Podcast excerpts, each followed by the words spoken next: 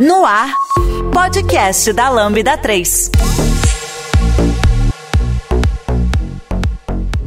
Olá, eu sou Giovanni Bassi, esse é o podcast da Lambda 3 e hoje vamos falar sobre o Twitter e se estamos perto do seu fim. Aqui comigo estão João Pedro. Samuel, desenvolvedor da Lambda. Não esqueça de dar cinco estrelas no nosso iTunes, porque ajuda a colocar o podcast em destaque. Não deixe de comentar esse episódio no post do blog, nosso Facebook, SoundCloud também no Twitter. Ou se preferir, mande um e-mail pra gente no podcast lambda3.com.br. E se você estiver vendo a gente no, por vídeo, não esqueça de se inscrever no nosso canal e dar um like. E não sei se você vê no Twitter se ele ainda existir. Reza a lenda que eu acho que. Na data desse episódio, né? aproveitem, aproveitem. É igual. É, é, o Orkut foi assim, era bom. Só pra dar uma visão geral pra galera que nós vamos discutir aqui, pra vocês não ficarem perdidas e perdidos, é, a gente vai comentar um pouquinho do que, que tá acontecendo no Twitter, falar um pouquinho de como esses acontecimentos recentes mudam a nossa relação com o Twitter e contar um pouco como nós somos pessoas programadoras, a gente vai contar como é que a gente enxerga essas mudanças nas, nas demissões e tudo mais também, né? Porque isso é, é, afeta pessoas como nós, né? A gente vai também contar e pegar um pouquinho da timeline do que, que tá acontecendo, né? Dentro do Twitter, para ter uma, um panorama aí do, do, do, da progressão das coisas, então dá para contar aí com, com bastante clareza o que, que aconteceu. Comentar um pouquinho de, de um, como uma, uma uma rede social se evolui, né? E progride, morre, né? Porque muitas já morreram, então a gente vai to tocar um pouquinho nesses pontos também. Mas é assim, vai ser um papo bem livre da gente comentando os acontecimentos que estão acontecendo ali, né? E se a gente acha que é uma coisa que pode levar ou não ao fim do Twitter. Então, é, vamos começar contando uma história. O que, que vocês acham? Contando a história do Twitter, da onde que veio, mais ou menos. Né? Acho que é, faz sentido, né? O Twitter nasceu em que ano? Foi mais ou menos 2007, né? Se, se não estou enganado, 2007. 2007. Eu entendo o Twitter em 2009. Twitter foi em 2006. 6, 6. É que 7 acho que ele começou a popularizar. Tinha aquele limite de 140 caracteres, porque o pessoal, a ideia era que as pessoas tweetassem por SMS. E os 140 caracteres era por causa disso tal, né? Então, aliás, eu até recentemente, até demorou um tempo assim, até os brasileiros começarem a entrar na rede e tudo mais, né? Não era uma coisa que foi adotada pelo brasileiro. É, o brasileiro tava no Orkut nessa época, não era? Em 2006? Orkut, Flogão. É como as coisas se encaixam. Você fala, reza a lenda que os americanos usam muito, né? Ainda o SMS, né? Então isso casa sim, bastante. Sim, eles usam. Casa que... muito com essa tecnologia, então. Sim, eu não sei atualmente, mas até pouco tempo atrás, menos de 5 anos, o americano ainda usava muito SMS, né? Não, eles usam. O WhatsApp é uma coisa estranha para eles. É, eles usam. Se vocês forem reparar, tanto no Android quanto no iPhone, o SMS tem capacidade de conversação, até de informar se a outra pessoa tá digitando e tal. E eles usam isso, eles não usam o WhatsApp. Né? É, é, eu acho que tem um recurso aí no WhatsApp que faz bastante diferença, que é o, o grupo, né? O grupo permite uma interação maior que você não tem muito facilmente por SMS, né? Mas é, é eles não, não usam muito, mas lá em 2006 é, é, nem, nem o WhatsApp existia, eu acho ainda, né? A gente tava na época do Orkut mesmo e nessa época eu não usava nem Facebook, acho que já existia Facebook, mas eu fui entrar bem tarde no Facebook. Eu entrei no Twitter em 2009, né? Então, três anos depois da rede ter, ter saído, é, e eu ainda consegui pegar um. Uma, eu, eu, queria pegar o arroba com o Didio, né? Mas não tinha mais, porque já tinha crescido muito. Mas eu ainda consegui pegar um arroba com o meu nome, o que hoje em dia é impossível, né? Ninguém consegue pegar o arroba com o próprio nome mais, né? Mas eu consegui na época ainda, né? Então, eu acho que foi relativamente no começo, assim, ser considerado. De lá pra cá o negócio Cresceu demais. Quando é que foi que vocês entraram? Eu entrei no Twitter em 2011. Eu tinha acabado de entrar na faculdade, a galera entrou e era uma febre. E aí eu entrei, fiquei um, depois uns bons anos sem usar. E quando foi lá mais ou menos para 2015, eu voltei novamente. Eu entrei em 2018, entrei bem velhinho. Eu sempre ficava só olhando por fora. Eu, eu nunca acreditei muito dele, nunca foi minha praia, sendo sincero. O Gijo falou aí sobre o tamanho de caracteres para dar uma noção de tempo.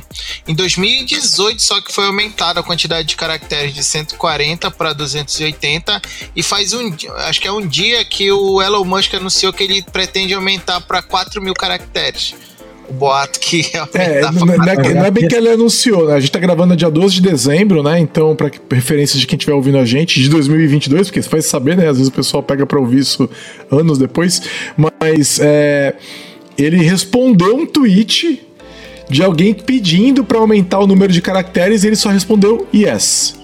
Ele não, não, deu, não deu contexto, não anunciou, não falou nada, então é, é foi assim, mono, monossilábico. Então, assim, cê, às vezes ele tá trolando, né? Porque ele é um bruta de um troll, né? É. Então, não dá pra saber. E a, eu, eu fiquei, assim, eu fiquei no Orkut até o final assim, para eu adotar Facebook demorou assim e tal, e eu é, usava muito mais Twitter e tal. Só que teve uma época aí no. Eu, eu, teve uma época que eu tretava muito, muito no Twitter, aí eu apaguei todos os tweets do meu, do, da metade do caminho. Então, se você for olhar meu Twitter, lá o primeiro tweet lá atrás tem uns olá, tudo bem, beleza, tal. Aí, tipo, de 2010 até 2018, 19 não tem nada. Porque eu apaguei tudo. É, Acho que todo mundo fez isso. Eu, é. eu dei uma limpeza no meu Twitter.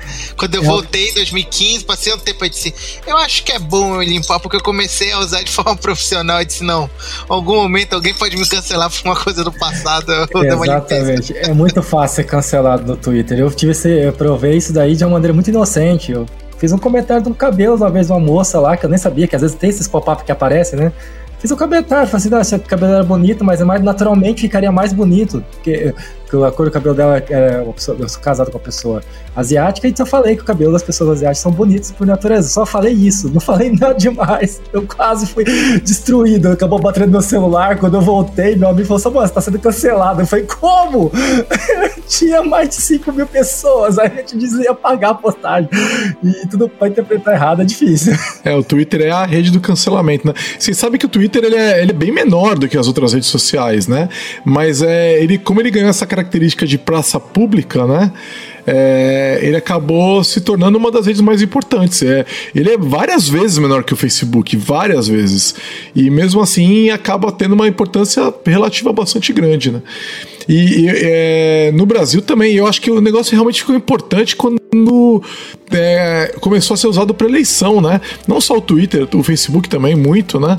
É, acho que até mais, provavelmente, nas eleições de 2016 nos Estados Unidos e 18 aqui no Brasil, né? É, mas se a gente for lembrar, o Obama já foi, quando ele foi eleito, já falavam que ele havia sido eleito porque ele sabia usar as redes sociais, né? Isso acho que foi em 2008, né? Então você percebe que é um negócio que está vindo há bastante tempo aí já, né? É, então é uma rede muito influente. Talvez seja esse o estímulo, talvez, do Musk ter comprado. Não, é assim, aí, aí, a gente vai ter que é, é, é, chutar, né? Porque ninguém tem certeza de por que ele comprou. Eu, eu tenho para mim que ele tava tentando trollar mesmo e o negócio saiu ele perdeu a mão. Entendeu? Eu não achei. Eu acho que ele não achava que chegaria nesse ponto. É, é, tanto que ele tentou sair do negócio, né? Então eu não acho que ele realmente tinha intenção de comprar em algum momento. Só que a hora que o cara assinou, já era, né? Ele assinou uma oferta formal, daí os caras foram atrás dele e fizeram ele cumprir a oferta. Ele foi, ele foi processado. E ele estava sendo processado não só pelo, é, pelos acionistas pela, pela grana para que ele tinha obrigando ele a comprar o Twitter, mas por acho que prejuízos e várias outras coisas ali que pode ter causado, né? Aquele famoso, tu vai comprar meu Corcel? Então tu vai comprar sim, tu disse que vai comprar. Agora é seu, né? É seu. Pois é, eu vi, eu vi no, no Instagram hoje uma, uma pessoa falando que se você é abandonado ou abandonada no altar, você pode processar outra pessoa. Imagina abandonar a compra de uma empresa bilionária. É. As expectativas da Bolsa de Valores, né? Bastante porque, é, porque eu me lembro que subiu, né, o valor da, do... Ele estava pagando um ágio sobre o valor de face do papel. E aí é, o valor da ação subiu mais, né? E o que acontece é que, se você for olhar, na data da compra é, do Twitter, é, ele, ele fecha, ele tira a empresa da Bolsa de Nova York. Então, se você pegar o ticker lá do Twitter, ele tem até aquela data. E depois ele não tem mais. A gente não sabe mais o valor do Twitter, porque ele não é mais uma. Ela não é. O Twitter não é mais uma empresa é, pública, né? Vendida em bolsa. Então você não consegue mais ser sócio do Twitter. Ele fez uma proposta que obrigou, né, você não tinha opção mais, né, até onde eu sei, de manter nenhuma ação. Tipo assim, não, eu não quero vender, né? Ah, todo mundo foi obrigado a vender e ele, por causa de. Isso é comum, né? Em, algum, em algumas empresas tem isso e aí vendeu lá, né? É, aconteceu isso daí. Mas acho que é legal a gente pegar o, o timeline. Mas tem uma questão também de. É, viés, né? Ele, ele fala muito da questão de liberdade de expressão, apesar de ser uma coisa que ele não pratica, né? É, ele. É patético. É.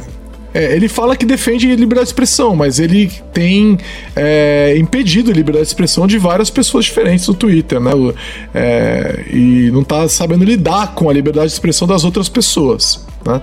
Funcionários. É, é, exato, principalmente funcionários. não, mas não só. Se fosse funcionários, seria uma coisa, mas eu acho que ele tem. Ele tem agido de forma a, a, a calar pessoas que discordam dele, né?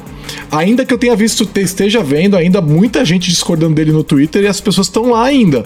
Mas algumas pessoas ele deu algumas demonstrações ali de, de um pouco de autoritarismo, né? E indo contra o que ele tá mesmo estava falando de liberdade de expressão, né? Liberdade até onde me condiz, né? É, me convém. Vocês fizeram um, comentário quando você começou a introdução, Giovanni e, e João. Eu lembrei da Coca-Cola quando ela mudou a fórmula dela e ela foi muito criticada, isso há uns anos atrás, né? 20, 30 anos atrás. E aí eu lembro assim, ela não faliu por causa disso, mas ela foi muito criticada.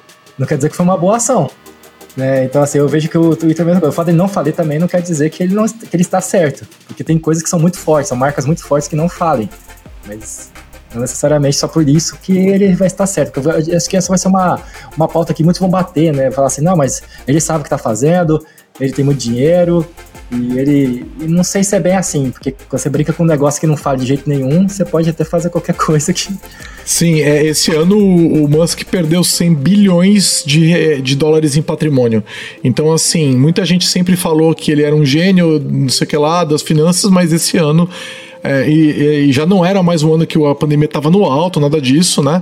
Ele perdeu 100 bi, né? Entre todas as empresas ali, Tesla, SpaceX, Twitter sei lá que mais o que. E ele tá, e ele pegou dinheiro emprestado para comprar o Twitter, porque é muito comum que o bilionário não tenha o dinheiro líquido na mão, né? Ele tem que, ele teria que vender ações de algum lugar para poder ter o dinheiro na mão.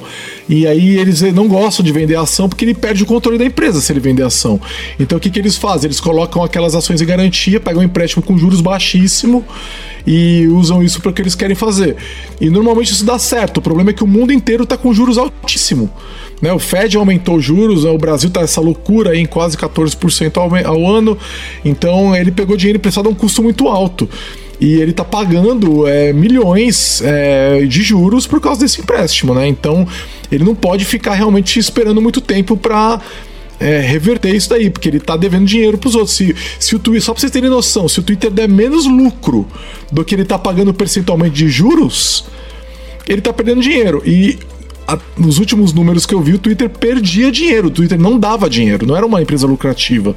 Então ele tá na prática perdendo dinheiro com juros e perdendo dinheiro com o Twitter. Então é uma situação muito arriscada financeiramente para se sustentar. Né? É, não sei qual é o tamanho da perda financeira diante da, da empresa, do caixa da empresa, mas que, que, a gente chama, chama de runway, né? Quanto tempo eles têm de runway, mas é, é uma situação de perigo, né? A Lambda 3 é uma empresa de tecnologia com expertise comprovada na construção de produtos digitais e soluções customizadas de ponta a ponta, que transformam o seu negócio para uma nova realidade. Saiba mais no site lambda3.com.br.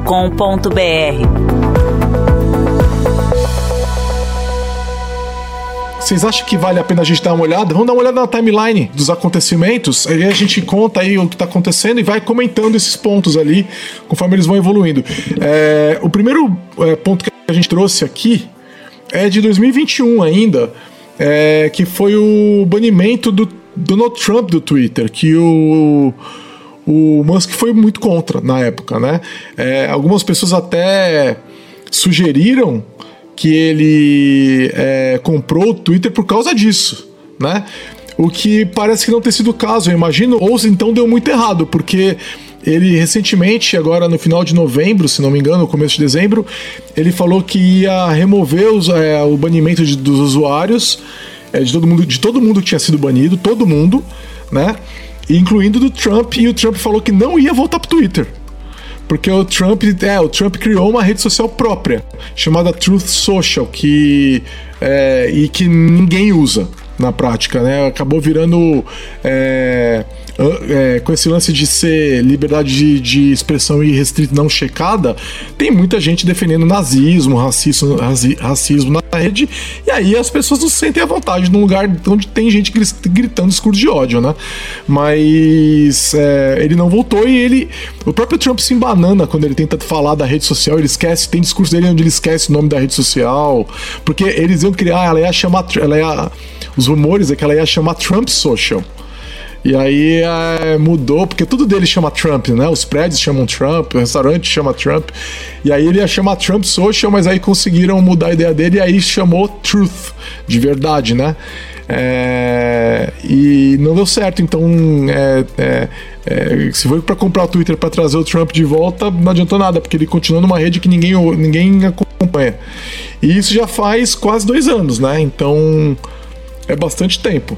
Né? E o Trump foi banido, vamos lembrar, por causa dos ataques do dia 6 de janeiro, onde ele estava incentivando o golpe, um golpe ali, né, no, no Capitólio, a violência tudo mais. E aí é, foi banido, ó, foi dia 8 de janeiro, né, dois dias depois do, do, do, do incidente que aconteceu lá. E o que foi banido foi a conta pessoal dele, né? Porque o presidente dos Estados Unidos ele tem o arroba POTUS, né? Que é President of the US, né? POTUS. É, e aí, quando troca de presidente, o POTUS vai para o outro. Eu acho que, inclusive, eles apagam todos os tweets é, até aquela data e o POTUS vai para a administração nova, né? É, e então esse Twitter não foi apagado, né? Porque esse Twitter já estava com o Biden, mas o pessoal dele, que era o Donald Trump, arroba Donald Trump, se eu não me engano, foi esse foi esse que foi banido, tá? Então, é, ele já não era mais presidente, né? Então, é, é, se bem que eu acho que dia 8 de janeiro ele ainda era presidente, porque lá eles passam, acho que no dia 20, não é no dia 1 de janeiro, eles passam no dia 20, né? Então acho que foi isso, né? É, acho que foi isso. Dia 20 eles passaram, ele ainda era presidente dia 8, provavelmente, tá? Mas é, isso foi treta, foi uma treta grande ali. E só. É... Ah, aí vamos lá, vamos no timeline. Aí já em 2022, esquece, acabou 2021, só tinha esse item pra gente comentar.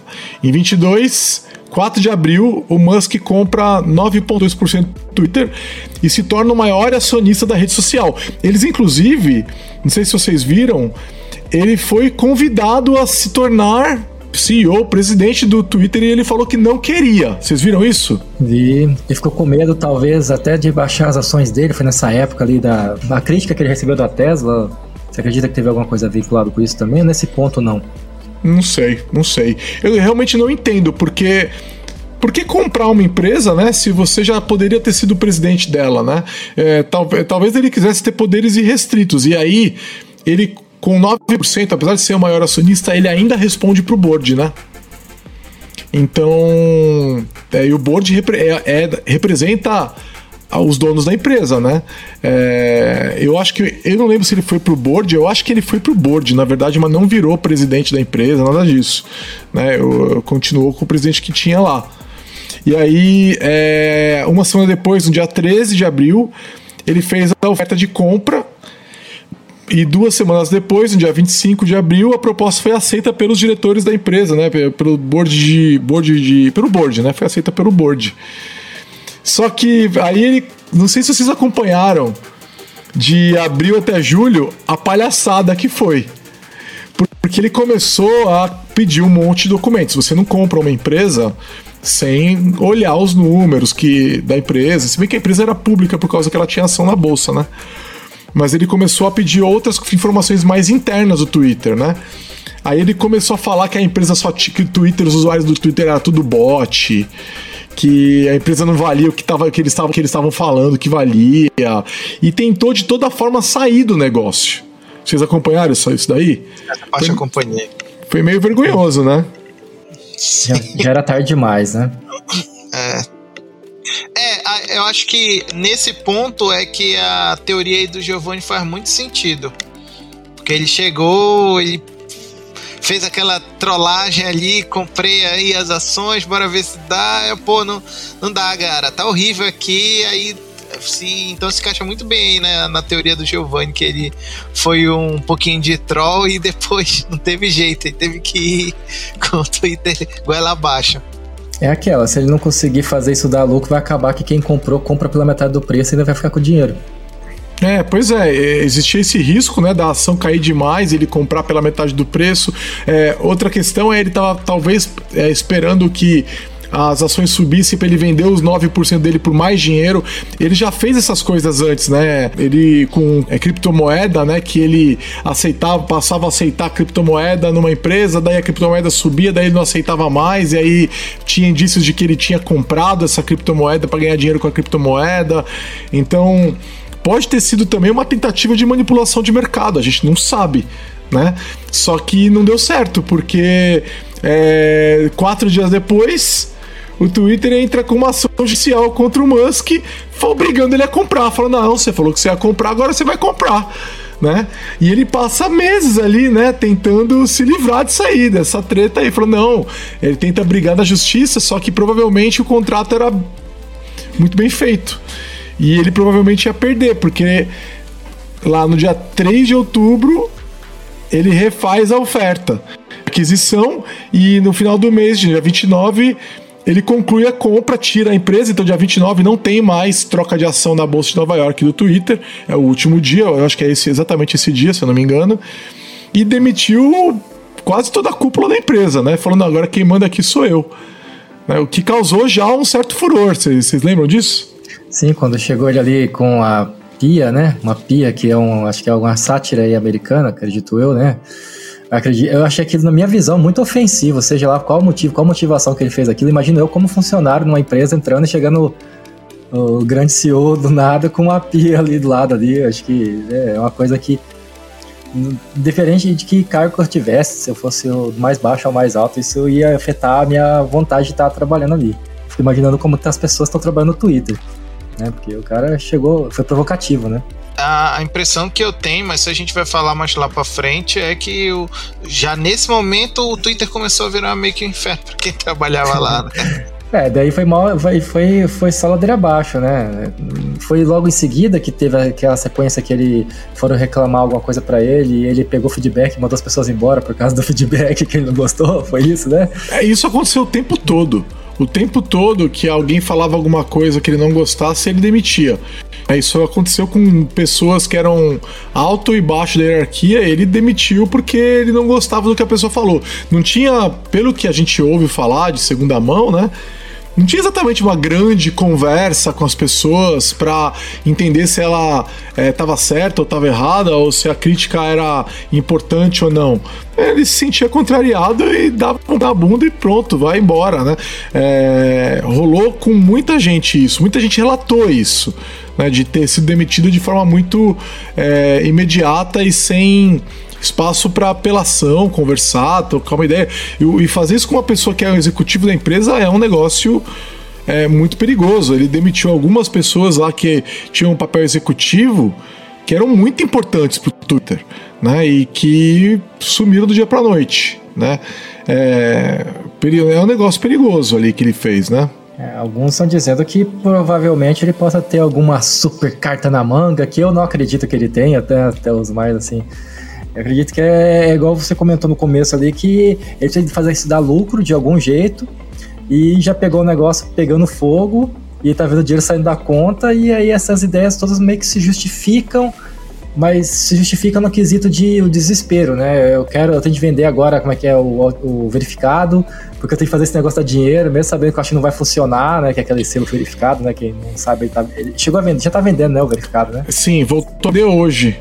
Voltou a vender hoje. É, hoje era. Eu não, eu não, olhei, na verdade, mas a promessa é que hoje, 12 de dezembro, ele voltaria a vender. Não é o verificado, né? É o Twitter Blue. O Twitter Blue que nunca teve disponível no Brasil, né? É, ele chegou. A, ele, é, ele, ao, a pessoa, ao comprar o Twitter Blue. É, ela vai ter o, o, o verificado. E assim, já deu dois meses de lá para cá né? Entre começo de outubro, quando ele. Final de outubro, né? É, na, na, verdade, não deu dois meses, não. Deu um mês e meio. Final de outubro até agora metade de dezembro. Deu um mês e meio que ele fez isso e ele tá. A impressão que dá é que ele tá tentando ainda descobrir uma forma de tornar a empresa lucrativa, né? De todo jeito. Porque é, isso o que ele fez de vender o verificado, um ponto de vista de negócio faz todo sentido. Ele deve ter virado assim, interno, numa reunião interna e falou assim: galera, o que, que, é o que todo mundo quer que a gente não tá dando? E alguém deve ter falado: o verificado. Todo mundo quer ser verificado e a gente não dá. Eu falei, então pronto, vamos vender o verificado, né? É, o que eu acho que se ele tivesse feito direito, teria sido um negócio muito interessante. Então, o que, que ele poderia fazer? Né? Bota lá uma pessoa para checar, checar os documentos. Manda aí o seu documento, porque você mandar o documento, dependendo do, do, do, do acordo que você assinar ali, do contrato que você assinar, talvez seja até crime, né? No Brasil a gente tem um crime para isso, uma falsidade ideológica. Você falar que é uma outra pessoa, né? Você falsificar um documento, para mesmo que você mande para uma empresa privada, é crime no Brasil, né? Então, é, é, tá certo que lá são 50 estados, né? Então, talvez ele tivesse que fazer o contrato para cada estado, sei lá, talvez, né? Não sei, não sei advogado. Mas ele, eu imagino que ele poderia ter feito de uma maneira que ele conseguiria vender o verificado, mas verificando as pessoas. Que não foi o que eles fizeram, né? Eles pegaram e falaram: ó, agora todo mundo que comprar o Twitter Blue tá verificado e dane-se, o que deu uma bruta bagunça, né? Você já conhece a Lambda 3? Além de sermos uma empresa formada por pessoas apaixonadas por tecnologia, desenvolvemos e entregamos software com qualidade, segurança e inovação que podem ser um diferencial para o seu negócio. Acesse o site lambda3.com.br e conheça mais. Foi um problema com o negócio de saúde, né? Não aguento, sabe? Sim. O seu uma empresa farmacêutica, né? Que eles fizeram perfil falso lá, verificado, e disseram que a insulina ia ser de graça nos Estados Unidos. Aí as ações da empresa foram pro. Além disso, queda. olha é, a questão saúde, né? Afeta muitas pessoas, né? Imagina o poder que isso pode ter até outras Cara, coisas, né? A ação caiu da bolsa a bolsa de valores é, de Nova York caiu com a ação dessa empresa. Pra você entender o problema, porque como é que é o processo que a gente faz, né? Ah, como é que eu vou saber se o que o João falou é verdade? Ah, não sei, deixa eu ver, ele, ele, ele falou aqui no Twitter, olha aqui, ó, tem um verificado. Ah, então é o João mesmo. Tá verificado? É, só pode ser ele. E as pessoas fizeram isso com essa empresa farmacêutica. Para brasileiros que não sabem, né, nos Estados Unidos o mercado de insulina é, é bilionário porque não tem insulina barata, quer dizer, é, até tem algumas baratas, mas são aquelas muito antigas, né? As modernas são, é, são abusivas, são vendidas por preços abusivos nos Estados Unidos. É, é, é você é, você a morre. forma é gratuita, mas só que a reformulação da forma não é gratuita e é bem cara, né? você até consegue comprar a insulina mais barata, mas ela ela causa vários problemas, né? Ela não é igual a nova. E, então é, é, um é um mercado de morte nos Estados Unidos, na prática. Que no resto do mundo não é assim, mas lá é assim. Então esse, esse anúncio. É, de uma conta falsa, mas com o verificado, dizendo que tinha se fingindo passar por uma outra empresa é um negócio muito grave. Né? Como é que você diferencia a, a empresa de verdade da falsa? Então imagina, a Lambda 3 não é verificada no Twitter. Mas aí alguém vai lá e paga lá os 8 dólares e aparece com um verificado, certo? É, falando que é a Lambda 3 e que agora, sei lá o que, dando alguma notícia falsa. Ué, como é que a pessoa que está lendo sabe se aquilo lá é de fato é verdade ou não? Ela vai assumir que é verdade, porque tá no Twitter, é Lambda 3, tá verificado, é a, é a empresa de verdade. Como é que você vai saber é, diferenciar isso? Não tem como né? E aí isso começou a dar espaço para processos também dessas empresas. Os anunciantes saíram todos correndo, porque é um negócio muito perigoso, né? Você está num ambiente desse que você pode ser trollado dessa forma, né? É, e, e não sei se vocês se lembram disso, mas a primeira proposta dele era cobrar 20 dólares pelo verificado, pelo Twitter Blue. Vocês lembram disso? Lembra, alguém hum. importante fez uma crítica, né? Eu só não lembro quem foi. O Steve King, não foi? O Steve é, King que fez King. uma crítica do valor? É, é, e, ele, e ele, ele apontou, né? Falou assim, né? Ele aceitou, né? O valor que ele falou. O Steve King tá até citando já até o valor, né? É, acho que ele perguntou quanto que você pagaria e ele falou, não foi isso? Só é, que, cara, pensa assim. é, você é a embaixada do Brasil na Alemanha. Você tem uma, sei lá, tô chutando, nem sei se existe, tá? Essa conta no Twitter, mas vamos dizer que exista, certo? Aí ela. É, ela a, a, a, você não paga os 8 dólares, você perde o seu verificado. Isso, isso é um absurdo, né? Porque ele falou que quem não pagasse ia perder o verificado. Né? Então, é, o problema acaba sendo pro próprio Twitter, que você não sabe mais em quem tá falando a verdade, né? Você não sabe se você pode confiar naquela informação mais, porque você não sabe se é realmente a embaixada brasileira na Alemanha ou alguém se passando pela embaixada brasileira na Alemanha sem o verificado, né? E aí perde todo o sentido do verificado. Se você não tem mais a credibilidade, não tem mais o porquê ter um verificado. Né? Sim. Perde a credibilidade, né? Não tem mais. Por isso que muitos dos verificados eram jornalistas porque eles estavam falando pelos veículos, eles estavam dando a informação. Então, uhum. é, é, é, muitos dos, dos, dos, verificados, você pode você vê às vezes jornalista com 3 mil seguidores verificado. Né? Por quê? Porque aquela pessoa tem uma significância por causa da, da dela representar, às vezes, um jornal, entendeu? Ela, um veículo de imprensa de tamanho razoável, mesmo que ela tenha poucos seguidores. E agora ele tá falando que vai tirar isso aí. Que não, se não pagar, você não vai ter mais. E, e a, a, ideia não é, não é moderna, né? Se for pegar pra ver, por exemplo, o YouTube, né? Quem tem canal no YouTube, assim, eu tenho um pequeno canal no YouTube, e eu sei que para poder, depois que você tem os 4 mil horas e, e, e, os mil inscritos, você é verificado por uma pessoa, por um humano também. Que é a ideia. Você não, não é, é uma pessoa lá do, do Google que tem de lá para ver se você não tá fazendo discurso de ódio, não é só porque você atendeu as expectativas. Então, assim, igual você comentou, eh, Giovanni, que teria de ter uma pessoa, tem de ter uma pessoa humana, não pode ser um robozinho lá para passar o cartão de crédito e liberar, isso não vai funcionar. Sim. E aí ele poderia ter vendido desse jeito. E tudo bem, a pessoa, ó, você tem que usar seu nome completo ali no seu nome, no seu nome, no, no arroba, né? Pra, porque senão não faz nem sentido. Ó, o nome que tá aqui no seu documento é o nome que tá lá. Então eu sei que o Samuel Duarte é o Samuel Duarte mesmo, né?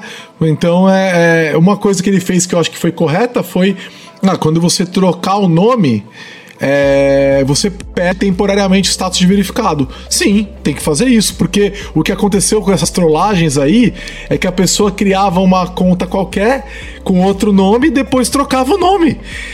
E tinha muita gente trocando nome para Elon Musk, ele ficava puto porque tentava impersonando ele fingindo que era ele, né? E, é, então teve uma trollagem muito boa no começo de novembro aí, com várias pessoas tirando sarro fingindo que eram ele, né? Bastante coisa. Se a pessoa tiver. Porque sistemas são feitos para serem burlados. Se a pessoa ficar pensando em tudo que dá para se fazer, se a pessoa tiver uma mente meio criminosa, sai coisas muito de qualquer lugar. Então, o que sim. não falta é troll na internet. é. Sim. Mas aí é. é preso. Ele, ele também é, começou a falar que os assinantes do Twitter Blue não iam ver mais anúncio. Uhum. E aí é, o mercado começou a analisar quanto de dinheiro é, o Twitter ganhava anúncios, porque como o Twitter era uma empresa pública com ação na bolsa, é, você conseguia ter essa informação, certo? É, e aí descobriram que, mesmo com os 20 dólares, é, se ele parasse de mostrar anúncio para quem estava pagando o Twitter Blue, o Twitter ia ter um prejuízo gigantesco. Então não dava nem para cumprir essa promessa de tipo, assine o Twitter Blue e você não vai ver anúncios. Tanto que quem tá com o Twitter Blue tá vendo anúncio até hoje, né? Já deu aí um mês e pouco que ele falou isso e não mudou, continua recebendo anúncio porque esse é o business. Mesmo que depois é, dessas tretas todas né, da, das empresas fingindo, pessoas fingindo ser empresa, trolando e tal, é, teve um abandono massivo de anunciantes no Twitter né? Inclusive é... grandes montadoras, né? Sim, sim. Lembro que a Apple foi uma que se debandou do Twitter no mês de novembro, justamente por causa de todo esse problema que rolou. Sim. E agora tá tendo uma outra treta com a Apple, né? Porque se você lança uma assinatura na Apple Store, você tem que pagar a Apple. Você tem que pagar a Apple. Né? Você não pode simplesmente vender a assinatura, você tem que ser uma compra na app, né? E compras na app são taxadas pela Apple. Então parece que agora o Twitter Blue no iPhone vai vir a 11 dólares, não a 8. Eles têm que ficar com 30%. É, é, é isso aí. Eles vão ficar com 30% e vai ser mais caro assinar. Agora, é, é, eu, acho, eu acho que você só conseguia comprar o Twitter Blue pelo iOS mesmo. Então, não sei se agora ele vai relançar pela web, né? Ou pela. Porque eu acho que se ele tentar fazer isso pelo Android, o Google também vai, vai cobrar um percentual lá também. Né? Então, acho que acho que ele vai ter que fazer um plano que se assina pela web, que é o que a Amazon faz. Vocês já tentaram comprar um livro Kindle pelo, pelo smartphone? Você não consegue comprar, porque o livro tem que ser pago, teria que ser pago a comissão para para Apple ou para o Google. Então, quando você consegue ver os livros disponíveis no Kindle, favoritar, mas na hora de comprar, você tem que abrir o site. O site pode ser aberto no celular mesmo, não tem problema mas a compra é feita pelo, pelo site, não é feita pela app para não pagar a comissão da, da Store. Né? Ele teria que fazer alguma coisa desse tipo, que também, vamos combinar, não é tão difícil assim, né? É, a Amazon está fazendo isso há muitos anos e está dando certo. Vocês comentaram aí, teve também aquela questão que ele queria fazer um sistema de transação bancária dentro, né? Ele queria. Será que ele não é uma lembrança que ele tem da época do PayPal, que, que foi lá nos primórdios da. Ele queria fazer, né? Ele quer colocar ali uma, uma, um trade financeiro? É, não sei. É, o que eu sei é que é, ele, ele meio que foi expulso do PayPal, né? Você sabe que ele não fundou o PayPal. E ele, é, ele, entrou depois e ele meio que foi expulso do PayPal porque se as ideias dele fossem para frente, ele ia quebrar a empresa. Né? Então eu não sei se ele é realmente a melhor pessoa para fazer esse tipo de coisa no Twitter. Ele tá tem um histórico bom, né? ele tá tentando. É, eu Bom, eu acredito que não tá certo o que eu tô vendo, né? Mas eu, dizem algumas línguas que, o que ele tem um grande plano e eu, eu, espero esse grande plano. Torço, inclusive, pelos funcionários, né? Porque até tem a questão aí que ele começou esse boom, né? Foi, já estamos em quantos funcionários que ele mandou embora aí? Na casa de quantos milhares? Ah, não sei, 4 mil, 5 mil, não é? O número é alto, é. E aí parece que o Facebook, eu acho que por coisas diferentes, não tem nada vinculado uma coisa com a outra, aproveitou o gap, talvez da notícia ruim, né? Pra aproveitar, já que alguém já tá fazendo uma notícia ruim, vamos aproveitar a notícia ruim e mandar os nossos embora também. Mas eu acredito que no caso do Musk não tem nada vinculado também com a, o resto do que está acontecendo né, na, na, área de tecnologia. Não, é, o Facebook foi por causa que eles estão sangrando dinheiro por causa do metaverso, né? É, eles perderam muito dinheiro esse ano por causa disso e estão é, demitindo é, talentos importantes dentro, né? Eu acompanho uma pessoa é, há muito tempo é, que escreve compiladores, né, e tal, chamado Eric Lippert. É, é, aliás, sigam ele lá no Twitter, ele é um cara muito bom. É, o cara trabalhou na Microsoft, agora estava no Facebook, e ele fez um texto sobre isso, né? de por que foi demitido do Facebook. E ele falou assim: a minha área ela dava resultado líquido para a empresa. Então a área dele era um trabalho de corte de custos em outras áreas, é porque eles produziam é, ele produzia uma linguagem interna, não sei exatamente como é que funcionava isso, que com ligada a alguma análise de dados conseguia é, diminuir o, o, custo de operação. E ele falou: é impressionante que foram, a gente foi demitido é, por supostamente por corte de custos, mas a nossa área é uma área que cortava custos das outras áreas. Então, se é para ter corte de custos, por que, que a área de custos, uma área que corta custos, foi demitida, né? É, então, o Facebook é, é, ele precisa manter o nariz em cima da água, sabe? Porque eles estão hoje com um risco muito alto de perder dinheiro, né? Se eles não cortar, fizerem esses cortes. Então eles estão fazendo o que eles têm que fazer. E aí até vale a pena ver como que essas empresas fazem os cortes. Os cortes dessas empresas, seja Twitter ou Facebook, ou todo mundo que tem feito esses cortes, o corte vem de cima para baixo, são milhares de funcionários, né? Então cada cada vice-presidência tal recebe ou gestão de engenharia e tal recebe assim, ó, você tem que cortar tantas pessoas. Não é perguntado exatamente é, o que, que essa área faz. É simplesmente tem que diminuir, né? E aí é, é conforme isso vai isso vai descendo até chegar na, na mão de algum gerente. E aí chega na mão do gerente e fala assim: ó, essa, isso aqui você tem que demitir três dos seus quatro funcionários. Ele não tem o que fazer. Mesmo que alguém esteja numa situação de compromisso com esse gestor e tal, não, não tem o que fazer, ele vai ter que cortar, entendeu? Isso não acontece dele demitir os três e aí vem alguém e demite o cara, entendeu? Isso acontece também. Né? É, eu já vi isso acontecer, tá? O gestor demite todo mundo e depois ele é demitido. Né? É, então, não tem muito esse critério do tipo, ah, mas a minha área, o meu departamento estava cortando custos. Ninguém sabe. Isso não chega no, no nas vice-presidências, nos níveis que tomam essas decisões, sabem? É muito desumano, desumanizado, assim. Não tem, não tem pessoas, só tem números, né? Porque esses cortes eles vêm muito rápidos. Eles não vêm assim, ah, vamos fazer uma análise de seis meses. Até porque você imagina fazer um negócio desse numa empresa? Ficar seis meses andando quem vai cortar? É terror. Não é? Uma notícia dessa ela se espalha muito rápido, né? Vai ficar. As Mais pessoas começam vírus. a sair da empresa. Uhum. Antes elas serem demitidas, né? Eu me lembro Sim. que quando o Twitter fez a demissão lá, lá no início de novembro, é, eles reduziram quase 50% da mão de obra lá dentro. E o Musk chegou a falar que perdia era 4 milhões ao dia no Twitter. E as horas assim. extras também, né? É. Ele pediu pra todo mundo aí, fazer muita aí, hora tipo, extra. Vai aguentar, ele vai aguentar seis meses segurando isso? Não, né? já, então, é demissão imediata já para, digamos, trazer resultados. É, é uma estratégia que alguns fazem, né? Cortar, né? Para poder trazer, cortar na carne, digamos assim. Eu, só um adendo sobre a questão do Facebook, que não é o foco do nosso podcast, mas é interessante. Parece que o Meta só teria dado certo do jeito que estava, com o investimento que estava sendo colocado, se a pandemia tivesse continuado, pelo jeito, né? É, o investimento dele é que ela ia durar mais um. Talvez a guerra e aquela que desprendeu de uma vez, assim. Isso acabou afetando muito, talvez, né? Sim.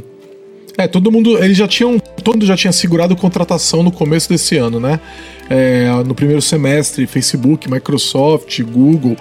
Tava todo mundo meio que parando de contratar. É, no caso do Facebook, teve caso de gente que é, a pessoa foi recebeu ok de contratação, pediu demissão na empresa que estava trabalhando e daí eles desderam ok.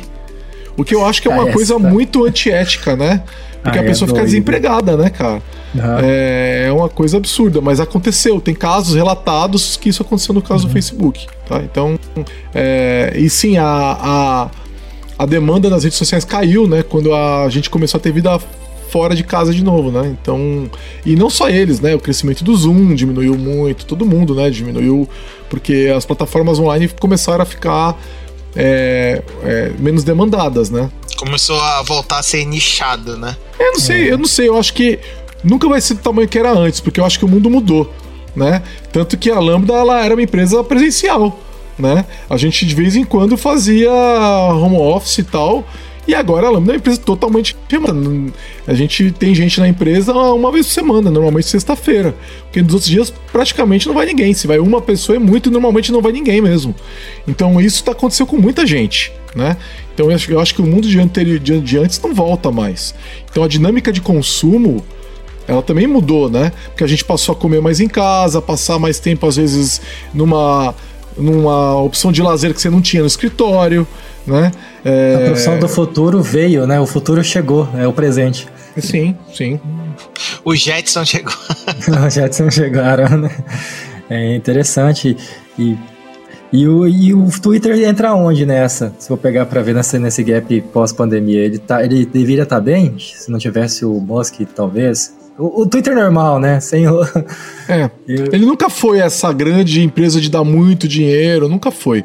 É, eu acho que o Twitter continuava ainda como uma grande promessa, porque afinal de contas foi vendido por 40 e tantos milhões de, bilhões de dólares, né? Então não dá para dizer que não deu certo, né? Alguém pagou isso aí. Então é, quem, é exatamente, né? Então muita gente ganhou dinheiro. É, mas o problema é que o negócio em si continua sendo só uma grande promessa. Ele tem uma importância muito grande, mas quando a gente fala de retorno financeiro, ainda é só uma grande promessa, porque não está entregando. Então, faz sentido que o Musk tivesse dado uma chacoalhada para cortar custos onde eles não fizessem sentido, né? E até uma crítica que ele fez de que as coisas estavam meio num marasmo de, de algumas áreas da empresa e tal, eu acredito que pode ser verdade mesmo, sabe? Porque é muitos anos da empresa naquele caminho combinar, né? O que, que vocês viram de grandes novidades no Twitter nos últimos dois ou três anos? Quase nada. Quase Só nada, né? de caractere, é. aquela, aquela é, mídia social, aquela conversação por áudio, né? Acho que foi o máximo que eu vi. O Space, o Twitter Space, sim, que nunca foi um grande, eh, uma grande adoção, né? O Twitter Space tem alguma adoção. Aquele botãozinho de dislike lá, aquela flechinha para baixo, que eu acho que nunca fizeram rollout completo, porque muita gente nunca viu aquela flechinha. Você nunca viu? Porque agora ela não tá mais funcionando, tá? Ela pois não é, existe ela mais. nunca apareceu para mim. É, Talvez pra mim ela apareceu há meses atrás, ela tava, tava lá, mas sem grandes novidades, né? Através de soluções tecnológicas e inovadoras, a Lambda 3 entrega projetos baseados em metodologias ágeis para empresas que buscam qualidade, agilidade e sustentação de seus sistemas, com o objetivo de potencializar o seu negócio. Então, talvez o Twitter esteja sofrendo de síndrome do Orkut, né? Que ficou muito tempo sem querer ser atualizado. Estagnado, é. É, e... É porque tu... Perdão, foi... Não, é que o Orkut, ele, quando ele tentou virar um Facebook, já era tarde demais. É isso que eu queria dizer. É, eu acho que o, um dos principais pontos que a gente olha ali, olhando para frente, é justamente sobre isso. Porque, querendo ou não, a gente usa o Twitter por motivo X. Né, que a gente não usa pelos mesmos princípios no Facebook ou no Instagram. No Instagram mesmo, não. É, ou TikTok são as redes do momento. Então, a gente ainda não, digamos, ainda não tem ou ainda não tem algo que seja ao nível. Apareceu recentemente o, o, o Cool, né? O Mastodon, que tentam é, entrar nesse gap, mas não, eu vi que a adoção, principalmente do, do Cool, né? Teve um investimento alto, ele, as pessoas adotaram ali por uma semana e depois nunca mais vi ninguém falando. E o Mastodon, ele, eu pelo menos eu tentei usar, eu não, não consegui me adaptar tive problemas de carregamento, principalmente no aplicativo, então não, não tive uma experiência e por causa disso eu tentei, assim, ainda forcei tentar usar, não, não continuei usando a rede, então acho que ainda falta, digamos, um concorrente ali que vai suprir esse gap ali que o Twitter tem, que as pessoas usam. Eu conheço muita gente que, por exemplo, usa o Twitter como se fosse um diário pessoal, não segue ninguém conhecido e o cara tá lá escrevendo pensamentos, escrevendo dias e a pessoa volta lá para ler, mas tipo, não tem nenhum seguidor, não segue ninguém só pra ter isso, né? Eu vejo que algumas pessoas mantêm é, diversos comportamentos no Twitter. É, é, o problema das redes sociais, né? Eu vi muito disso nos streams, com novas redes de streams. Eles pegam normalmente pessoas novas, eh, pessoas famosas, para tentar estimular, mas isso também não é sustentável a longo, a longo prazo, porque no caso dos streams eles, eles pagavam altos salários para as pessoas se manterem e trazer os públicos, né? No caso, eu não sei como que a pessoa consegue fazer, tipo, o Cole ele teve a chance de, por causa que é um nome que chama atenção no Brasil, né? Foi mas, um meme, né? foi um meme, mas eu tô vendo. Cara, foi só por isso, cara. Foi só é, foi por só isso. isso. Passou uma semana o meu Twitter com aquele passarinho amarelo aparecendo. Cara, eu, eu, eu fui lá, abri minha conta, tirei sarro e nunca mais eu fui no site. Nunca mais. Não, e eu nem instalei a app, eu abri a, a conta pela, pela web. É, então, aberto, nunca usei. Seguidor, só. Nunca usei, nunca usei. Foi só pra ter, ter aquilo lá. Fiz um postzinho e acabou. Agora o Mastodon eu uso, eu uso sim. E eu consegui fazer uma. usar uma, uma aplicação que ela replica as coisas que eu posto no Twitter no Mastodon. Então é legal porque você consegue ter uma conversa por lá. Né? É, então eu gostei bastante mesmo. E o Mastodon é aquele negócio, né? É tipo um e-mail. Qual que é a diferença, né? O Twitter tem uma app, tem um site. Você vai no Twitter e aí você faz uma conta. Se já tiveram, pegaram o seu username, já era, certo? Porque você não vai poder usar mais e acabou. Uma, e o Mastodon é mais como um e-mail. Tem um monte de e-mail no mundo, eles conversam por um protocolo pré-definido, né? Você tem que escolher aonde você vai abrir a sua conta de e-mail vai ser no Outlook.com, no Gmail, no, sei lá, Yahoo, no Wall, sei lá onde é que você vai querer abrir seu e-mail, certo? É, e aí, uma vez que você abre a conta, você pode mandar e-mail para quem você quer. É, eu acho que muita gente para, no, tipo, chega no, no site ali e fala: Ué, mas onde que eu abro a conta? Ah, isso aqui é muito difícil. É, tão difícil quanto abrir um e-mail, você só tem que escolher uma plataforma. Né? É, uma vez escolhida, você tá, tá, tá, tá, tá de boa. Você pode começar a usar, seguir, funcionar. É, a chance de ter o seu arroba é muito maior, né? Porque os, as instâncias de Mastodon são muito menores. Então você pode ir lá criar um Mastodon, um arroba numa, numa instância pequena que não vai ter o seu nome ainda lá. Você pode ir lá criar o arroba sei lá, na instância que você está indo, porque talvez tenha ainda. Agora vai ver se tem no Twitter o Samuel. Não tem, já pegaram há 10 anos atrás, né, cara? Então, é, é, o Mastodon eu acho que é. E outra coisa que eu gosto muito do Mastodon é que ele é. Quem roda as instâncias são pessoas. Então, é descentralizado, sabe?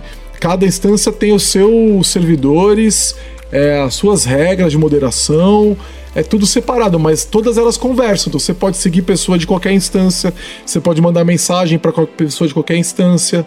Então isso é um, é, é um negócio legal, assim, sabe? Que, e, e, não tem propaganda, né? Porque não é um modelo comercial.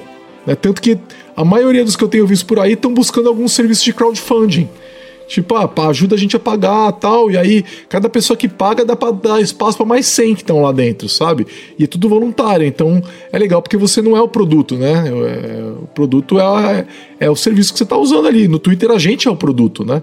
A gente é o produto que está sendo vendido para os anunciantes.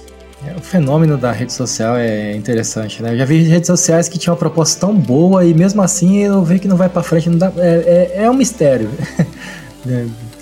É, como pode, por exemplo, videogame, uma coisa que todo mundo gosta. Eu já vi redes sociais vinculadas para videogame que não vai para frente.